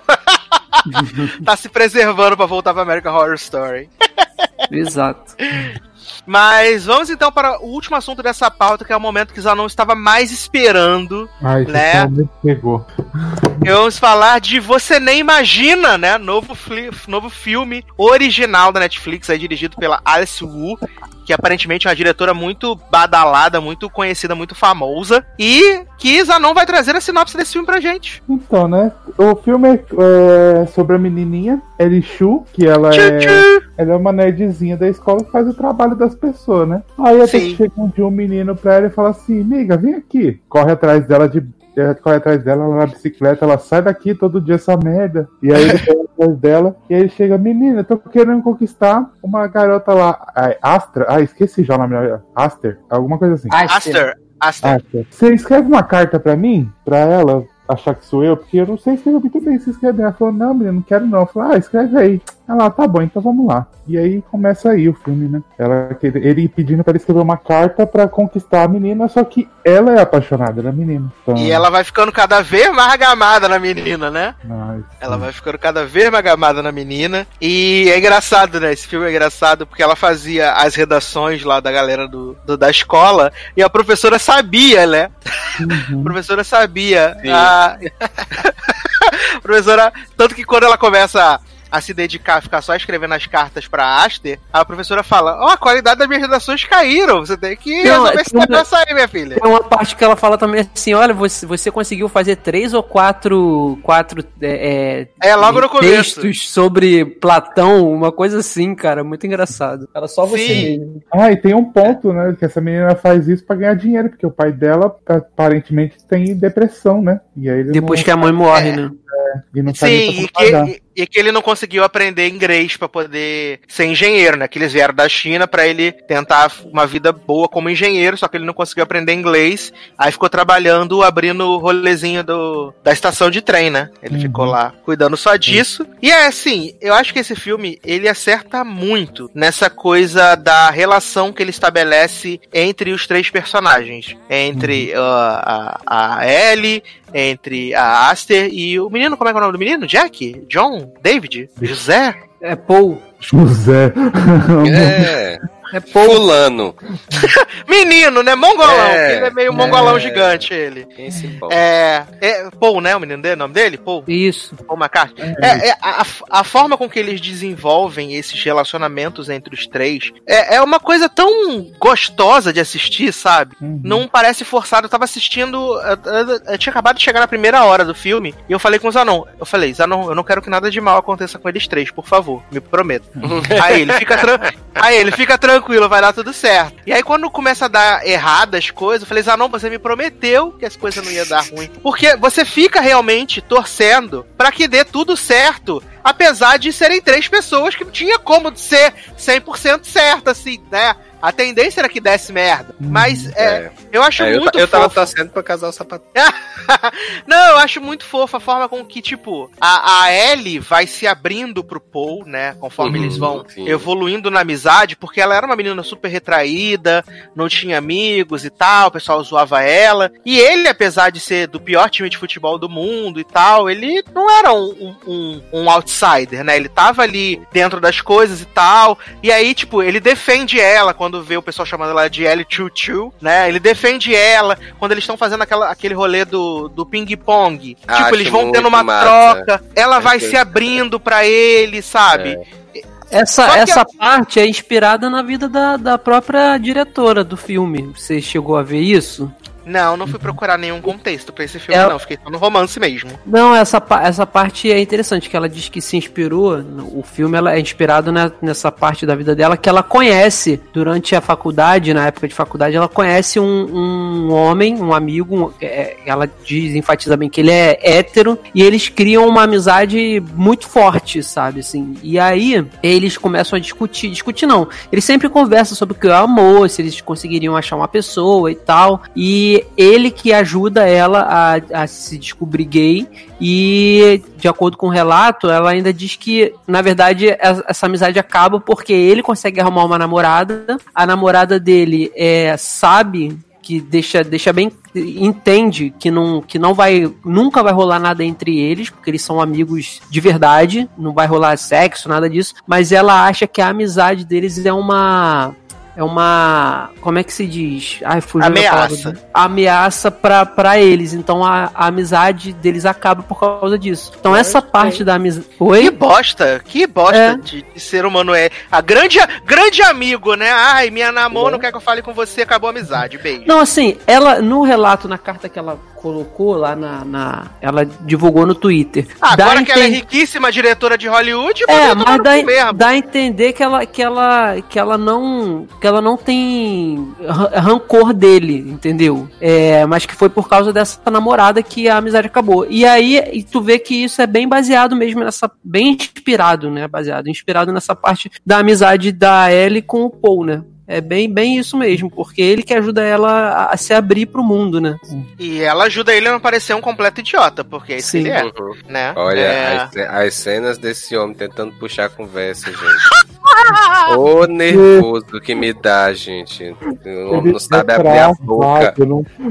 Olha, te contar, viu? Só, só, a menina, só a menina mesmo pra achar que era a mesma pessoa que tava Mas mandando. então, mas você vê, ele tava travado assim porque ele queria seguir o modelo que ele acha que a menina ia gostar dele. Só que quando ele vai, tipo, depois lá naquele segundo encontro deles, que ele meio que desliga a Ellie pra não falar com ele, ele fica Uhum. de boa, né? Ele sabe falar. É, pode, pode. Não, é é maravilhoso o encontro lá que, tipo, ele tá todo travadão e aí ela fica conversando com a menina pelo celular.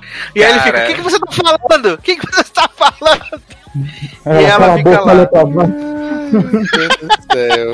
Achei Ah. pouco que ela recebeu a mensagem antes dele pegar o celular na mão e ela nem aí. O nem celular em cima da tocou. O celular mesa em e... cima da mesa, chega a mensagem e ela jura e acredita que é ele. Aham, é. Ai, o que eu amo nesse filme é que ele é um filme teen, de sapatão, que não tem, né? E, meu, ele não é sobre um filme sobre uma descoberta que ela é lésbica, não sei o que. Tá, é claro que é importante esses filmes de você sair do armário, como as pessoas já aceitam, não. É uma coisa que já, tipo, ela já meio que sabe e continuou daquilo e é uma história sobre uma amizade que ela tem com um cara e é uma menina que ela gosta que ela vai se confes- confessar uma hora. Sim. Sim. Até porque Ah, fica claro desde o início que ela gosta da Aster, Uhum. né? Fica claro desde o início. Não, não, ela não, eu pelo menos entendi o- no filme que ela, que não é no decorrer da- das cartas que ela tá escrevendo pro menino, se passando pelo menino, que ela gosta. Não, ela já gosta antes, porque no é, antes do ela, só, relacionamento ela só cria uma identificação maior. maior, Isso, exatamente. E, na verdade, Agora, eu só acho que o, que o filme é mais de, desco- de descoberta pra Aster do que pra, pra, Uhum. pra menina. Isso. Porque a Aster, como tem um, um background Uhum. todo da religião e tal, né? Então, pra ela é bem mais complicado. Tanto é que no final, né, ela fica toda travada justamente por conta disso. É, Mas eu- É toda a cidade que é meio travada. dela. Oi, fala de novo. Fala de novo, Edu. Aquele namorado instável dela. Ai, aquele gente, macho aquele ridículo. homem que se acha. Eu só, eu só achei. Eu só, a única coisa que eu achei assim que poderia ter sido um pouquinho melhor é a parte justamente da Aster, porque ela faz parte de um triângulo amoroso, só que ela não tem um desenvolvimento assim Mas grande. Mas só no, no, meu final. ver, mas, mas no meu ver, é porque ela é o que menos importa Uhum. na, na- É. naquele momento. Exato. É, é porque a, a- a troca, a troca, a troca entre o Paul e a Ellie é que faz os dois crescerem, tanto ele como ela.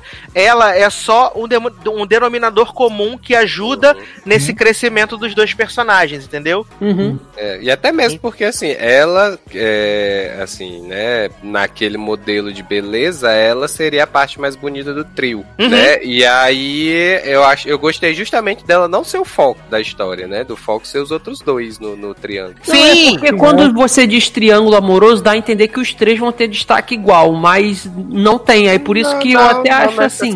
O triângulo não é equilátero, não, nesse caso. Amo. Não, eu concordo também, porque ela, tipo, ela tá lá como, como sei lá, tipo, a chama da, do que vai começar o filme. Então, ela ali tá só pra Isso, é.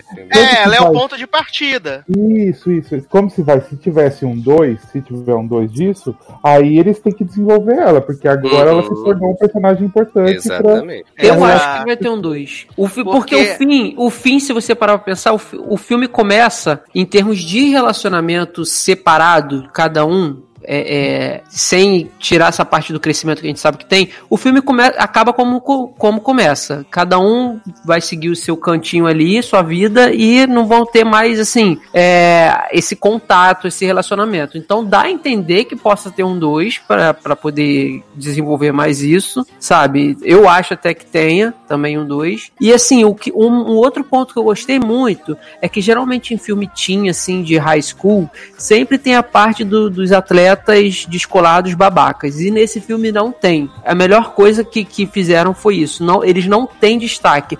As meninas só têm destaque lá uma vez, que é aquela hora que ele, elas dão um echarpe pra menina, pra, pra Aster pra colocar. Tirando aquilo ali, você, elas não têm destaque mais nenhum. E nem o time de futebol também, que poderia ser os caras nojentão que fica perturbando a menina, poderia ser uma perturbação em nível muito mais chata, maior, sabe? Assim, e não tem isso, eles não dão destaque para isso. Então isso abrilhantou mais ainda a, a, a trama para ela ficar gostosinha. É, então, é porque não tem importância, né? E como os É. outros muito não tem importância, mas eles colocam as personagens desse estilo porque é que todo filme tem, né? Sim. Tem- Foda. E a, e a própria diretora ser uma diretora chine, é, ela é chinesa, tailandesa, alguma coisa assim. Ela trazer a cultura asiática dela pra mostrar na protagonista é legal também, né? Porque você dá uma mudada nesse tipo de filme. Você não fica a mesma coisa sempre assim. Né? Sim, e o relacionamento de- da, da Ellie com o pai, né? Essa, esse sentimento de proteção que ela tem por ele é muito, é muito forte também, é muito bonito.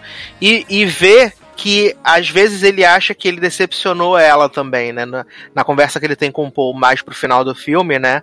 Que aliás achei maravilhoso, que ele fala em chinês 45 anos e o Paul entende tudo, né? Mas tudo bem. Mas aí eu guardo na fanbase, porque, porque o texto era muito bom, né? É, verdade. Mas Nessa, ele- e, e, e, Eduardo, nessa carta que ela colo- colocou no Twitter, divulgou no Twitter, tem uma parte que ela bota assim: o fim do filme é o começo deles. Então, já, eu acho que já deixa aberto aí, que se for. Final explicado. É, Então, É. porque o falou assim que ela é super famosa, só que a Alice Wu só fez dois filmes na vida dela inteira. Eu sei, cara. eu tô nunca tinha ouvido falar nessa mulher. Então, ela fez um outro filme que chama Saving Faces. Eu fui assistir, né? Porque Uhum. eu falei, Andressa, essa mulher é maravilhosa. Aí ela me passa todo o portfólio sapatão dela, né?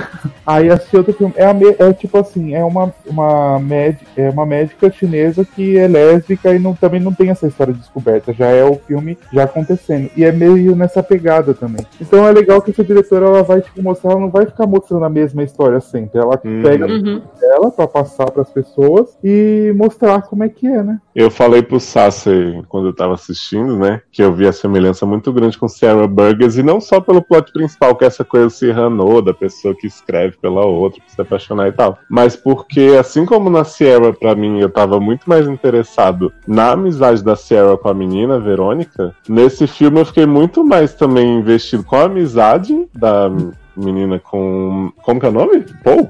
Pô, Eu com- Pô, Porque eles eram pessoas Ou muito José, se você diferentes. também. José, exato. eles eram pessoas que seria muito improvável eles se encontrarem, se gostarem daquela forma e tal. Então, assim, eu fui muito mais na deles, tanto que quando começa o romance mesmo da Aster, pra eu levar a sério, foi quando elas vão lá pra, pra cachoeira, né? Pro Instant Hotel do Gene e da Sharon tirar as roupas, que foi comece, comecei a torcer pelas duas, porque até então a Aster pra mim era só um MacGuffin que tava no filme, assim, pra eles dois se conectarem, sabe? Uhum. E aí, tipo, assim como Sierra tem a musiquinha dela, tem os jogos de esporte, não sei o que. Então, assim, eu achei muito parecido nesse aspecto, mas eu acho que o que o Zanon falou, de mostrar a cultura, da relação dela com o pai, e do fato de serem. Né, de ser uma mulher que não tá se descobrindo, tá se aceitando só, né? Tipo, Glee, aceitação. Eu acho que deixou o filme melhor do que Sarah Burgess foi pra mim, mas eu acho que assim, talvez se ele não fosse tão parecidinho a fórmula, eu teria curtido mais, porque acabou meio repeteco pra mim, sabe? Foram os altos e baixos meio parecidos. Entendi. Não, é, é- é- tem, ele tem essa- essas grandes semelhanças mesmo com Sierra. Mas eu acho que eu tava tão investido na. Principalmente na questão da amizade. Pra mim, acho que nem se, se não, ter, não tivesse lá o, o rolê do beijo no final, ela falando assim, ah, daqui uns dois anos eu vou estar pronto. Pra mim tava super de boa, sabe? Uhum. Só dela ter. Acho que a cena da igreja, né? Quando ela fala, ah, o amor é isso, o amor é aquilo, e começa a explanar o rolê todo. Pra mim já seria o suficiente, sabe? Se elas terminassem apenas Sim. de bem ali e ok. Porque acho que é muito mais uma questão de, de crescimento pessoal da Ellie Uhum. do que tudo, sabe? E ela cresceu muito nessas trocas através dessa amizade improvável e desse, desse romance que pode ou não ser inatingível, sabe? Sim, eu acho que assim, o, esse final aberto funciona muito porque, pra mim, eu acho que a outra não gosta muito do negócio, não. Ah, sabe? Eu acho que ela É ficou igual ali. Gaiola. Eu acho que ela ficou lisonjeada com o interesse e tal, mas não acho que role nada entre as duas no futuro. Posso estar errado quando sair o segundo filme, é para todos os garotos Não. que amei, você nem imagina dois. Mas assim, Pode ser que ela ficou com uma pulguinha atrás da orelha ali, né? pode É, ser, exato. pode ter feito um É Inception. menino, Vai querer nunca- experimentar. É, nunca experimentei, vai É que, né? eu, eu falei, tipo, a cidade, ela, pelo que dá pra ver, ela é muito religiosa. Então todas Sim. as pessoas, ele, tanto que o am- amigo da, da Ellie, o Paul fala, tipo, na hora que ela fala que ele gosta dela, fala, meu, isso é errado, que não sei o É. quê. Isso Aí é pecado. É, então, aí a cidade toda é meio travada. Então pode ser Sim. que isso trave essas pessoas também, né? E É, talvez um filme dela na, na faculdade, né, seja bem mais interessante, assim, do ponto de vista dela poder realmente explorar a sexualidade. Agora, eu adorei a cena que Paul vai procurar no Google como saber se você é gay, né? E aí deixa lá aberto pra mãe, a mãe, meu filho, se você for gay, não vai mudar nada, não sei o que. Aí Ele, mãe, não sou. Ela, ai, graças a Deus. aí ele, mas eu quero mudar a receita de não sei o que. Você tá louco, garoto? Ah, é porque ele faz o grande prato que é o taco sicha, né? Uhum. É, exato. Olha, o grande, o grande prato. Gente, vocês viram essa menina Ellie Chu de biquíni no Instagram? Menino, Belíssima! com chocado com Gente, esse cadê? corpo. trincada. Olha, trincou meu rinil. Não, verdade, a menina toda maravilhosa, É. incrível, isso corpaço. Bicha coberta com 15 camisas pra esconder. Esconder a gostosura. Né? Exatamente. Olha. Safado. Ai, ai, mas fica aí a recomendação, então, de você nem imagina esse filme maravilhoso da Netflix. Muito gostosinho, muito fofo, né? Assistam, já que vocês estão aí com tempo aí durante a quarentena. Sim. Porque tem Ó, que eu ficar quero- em casa. Eu quero deixar Fala. uma sugestão aqui de pauta pro próximo logado, que eu não vi ainda, mas a Netflix toda hora quer me empurrar a goela abaixo, que é o filme novo de terror de Camila Mendes. Ah, Meninos, botei na né? minha lista! Ah, botei tá- na minha lista! Hum, mim, tá me Netflix entupindo tá- também. Tá empurrando isso em todo mundo, fio. Botei na minha lista, então já está na pauta, na pauta da próxima edição, junto com a segunda temporada de Dead to Me e também The Edge, né? A É nova alguma série. coisa, do- é alguma coisa Damien perigosa? Isso. Ah, já tá, tá me enchendo também. Tô só Perigosas perus. Eliana tomando, tomando aquele suco lá com esse filme lá, que ela faz com aquela Me- cara de. Mentiras perigosas. Mas isso não é terror, não, né, gente? Claro que não, isso deve ser uma bosta, mas É deve um ser maravilhoso. suspense. Não é terror, não, isso é uma bosta. Mas vai ser incrível. Então já tá na pauta, Leózio, da próxima. Maravilhoso. E Vamos já prestigiar é a semana que Camilinha. vem? É, Na verdade é hoje. Amanhã. Estamos gravando quinta é hoje. É mesmo, socorro. O que? É. Desculpa, eu não entendi. Taylor, não É. vou conseguir ver Slash. Diz que amiga para matar. Jovem, tu sabe que Sassi acreditou nessa história, né? Eu eu, que eu falei pra ele que eu ia, não lembro qual era a série. Acho que era Hollywood que a gente tava falando, que eu falei que Era. ia ver toda. Aí eu falei pra ele, não, vou botar aqui na lista pra ver depois de Slash. Aí ele mandou mensagem: Viado, pra que tu vai ver Slash? É muito ruim, não sei o que e tal. Eu digo, viado, eu tô Não surtando." fala assim, que Erika defende muito a série. Ela chama de Stalker, mas ela gosta. Não, tanto que o Taylor fez essa mesma piada pra mim, eu nem respondi, porque eu não, não levei a sério. Mas é porque eu vi duas temporadas de Slasher, né? Eu sei a, Olha, a olha ruindade. aí, né? Eu sei a ruindade disso. Viu né? no metrô, né? Não, essa eu vi antes do metrô mesmo, porque era no era para ser, era para ser Era- no estilo de filme que eu gosto, né? Esses terrorzinhos e LED. Foi, né? Mas só é horrível mesmo, no caso. Mas vamos então para merchans e despedidas, começando com ele. Passa não. Então, gente, obrigado por ver até aqui. Até a próxima e assistam as coisas que da Netflix que tá saindo coisa boa. Espero que continue assim. Beijo, me segue. Fala do podcast de RuPaul que você fez, garoto. Ah, menino. Não, gravamos um podcast de Rupon. Eu, Léozio, é... Esqueci quem tava. Garoto. Luciano, Oi. Thiago, a definir. A definir. A definir só as drag top 5. E escuta lá, vai sair no CA2 não sei quando, quando o editor quiser, né? Já saiu antes desse programa. Eita, então, fizemos até um top de- da temporada, quem que a gente tá preferindo que ganhe. Tá maravilhoso. E escuta lá. Beijo. Muito bem. Telim? Então, né? Tamo aqui toda semana, né? No logadinho. Mais um programinha aí curtinho, foi meia hora só. É, nas redes sociais, Taylor Rocha no Twitter e no Instagram, né? Tô lá no, no Stories fazendo a contagem da quarentena, né? Completamos 50 dias de quarentena hoje, né? É Virou- cinquentena, né? já ia dizer, virou cinquentena já, né? Então, e sem previsão, né? Mas continua ouvindo a gente e comentando lá no, no logado. Exatamente. E aí, Leandro Chaves? Então, gente, assistam as coisinhas que a gente falou aqui, que gostamos, vale a pena. Essa quarentena é bom ocupar a mente, então, assim, ocupe a mente estudando, ocupe a mente falando com os amiguinhos, ocupe a mente com a Netflix, que pelo menos você fica em casa, né, não corre risco e também não oferece risco a ninguém. É, minhas redes sociais é arroba Leandro Chaves D. Dessa vez eu queria mandar um abraço e um beijo aqui pro Levi Ventura, que também sempre comenta lá no- em todas as edições do nosso podcast. É, e convidar todo mundo para participar dos nossos grupos no Telegram, que é o arroba sede no ar e o arroba logado Ney com dois Gs. Tá bom, gente? Um beijão e até a próxima. Tô bem. E você, Leozins? Menino, tamo bombando nos seriadores. Tem esse programa de RuPaul que já saiu. Deve estar por vir aí o Westworld, né? A análise completa da temporada com a Erika refazendo cada plot. Então vai ser incrível. e teremos em breve no feed do Sede Indie Time sobre as barras da quarentena, menino. Vai ser uma loucura. Cada né, perrengue que as pessoas estão passando, vocês não podem perder. Pra se identificar com os White People's Problems. É, eu quero fazer uma recomendação aqui também de podcast, que é o Eric Small Talk, que Amo. saiu essa semana sobre a dualogia de Ari Toledo Aster, né? O maior cineasta de terror que existe, né? Leózio, Érica e Amanda destrinchando os clássicos modernos já, Hereditário e Midsommar. Eu adoro que o programa tem tipo 20 minutos de hereditário e o resto é só Exato.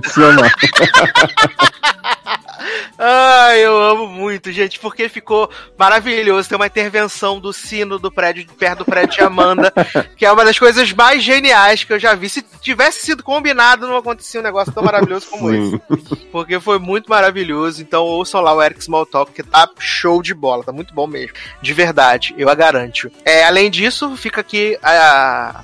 Fica aqui a, a coisinha, o anúncio, né? Que Little Fires Everywhere chega à Amazon Prime agora, dia 22 de maio, né? Se você não, Olha. se você não baixou, você vai poder assistir legalmente agora. Outra chance que vocês vão ter de perder. Olha, Poder assistir aí Little Fires Everywhere aí, né? no- na- por meios legais. Ó, eu quero, Sassi, que as pessoas comentem aí se elas querem um programa só de noite adentro, né, Leandro? Pra ver se a gente investe nosso tempo nesse, é. nesse hino. Ao Léus, né? Exato, Exatamente. já fica, já fica aí o, o aviso pro Eduardo assistir, porque eu tô insistindo com ele. Eu sei que tu vai gostar, já te dei o macete. E. Macete. É, macete, bota em inglês que tu vai ver lindamente, tudinho. Não tem opção É. dublada em português mesmo. Triste. É, aproveitar aqui e mandar beijos e abraços para todos os nossos padrinhos e madrinhas. Muito, muito, muito obrigado, né? Você que aí nos ajuda, nos apoia, né? Desde a menor cotinha até a maior, faz toda a diferença. A gente sabe que não tá nas épocas mais fáceis, mas é, muito obrigado mesmo pelo apoio. É, se você quiser nos apadrinhar, padrim.com.br barra logado, então padrim.com.br barra sede, também lá no PicPay tem todos os nossos programas, você pode procurar por logado, Seradores, Eric Smalltalk, e você pode apadrinhar a partir da menor cotinha. E eu quero mandar um beijo especial para Michele Santos, a nossa nova madrinha, né, que chegou aí esses dias. Muito obrigado por nos apadrinhar. Então, é isso. Também quero agradecer aqui, mandar beijos e abraços para as pessoas que comentaram, finalmente.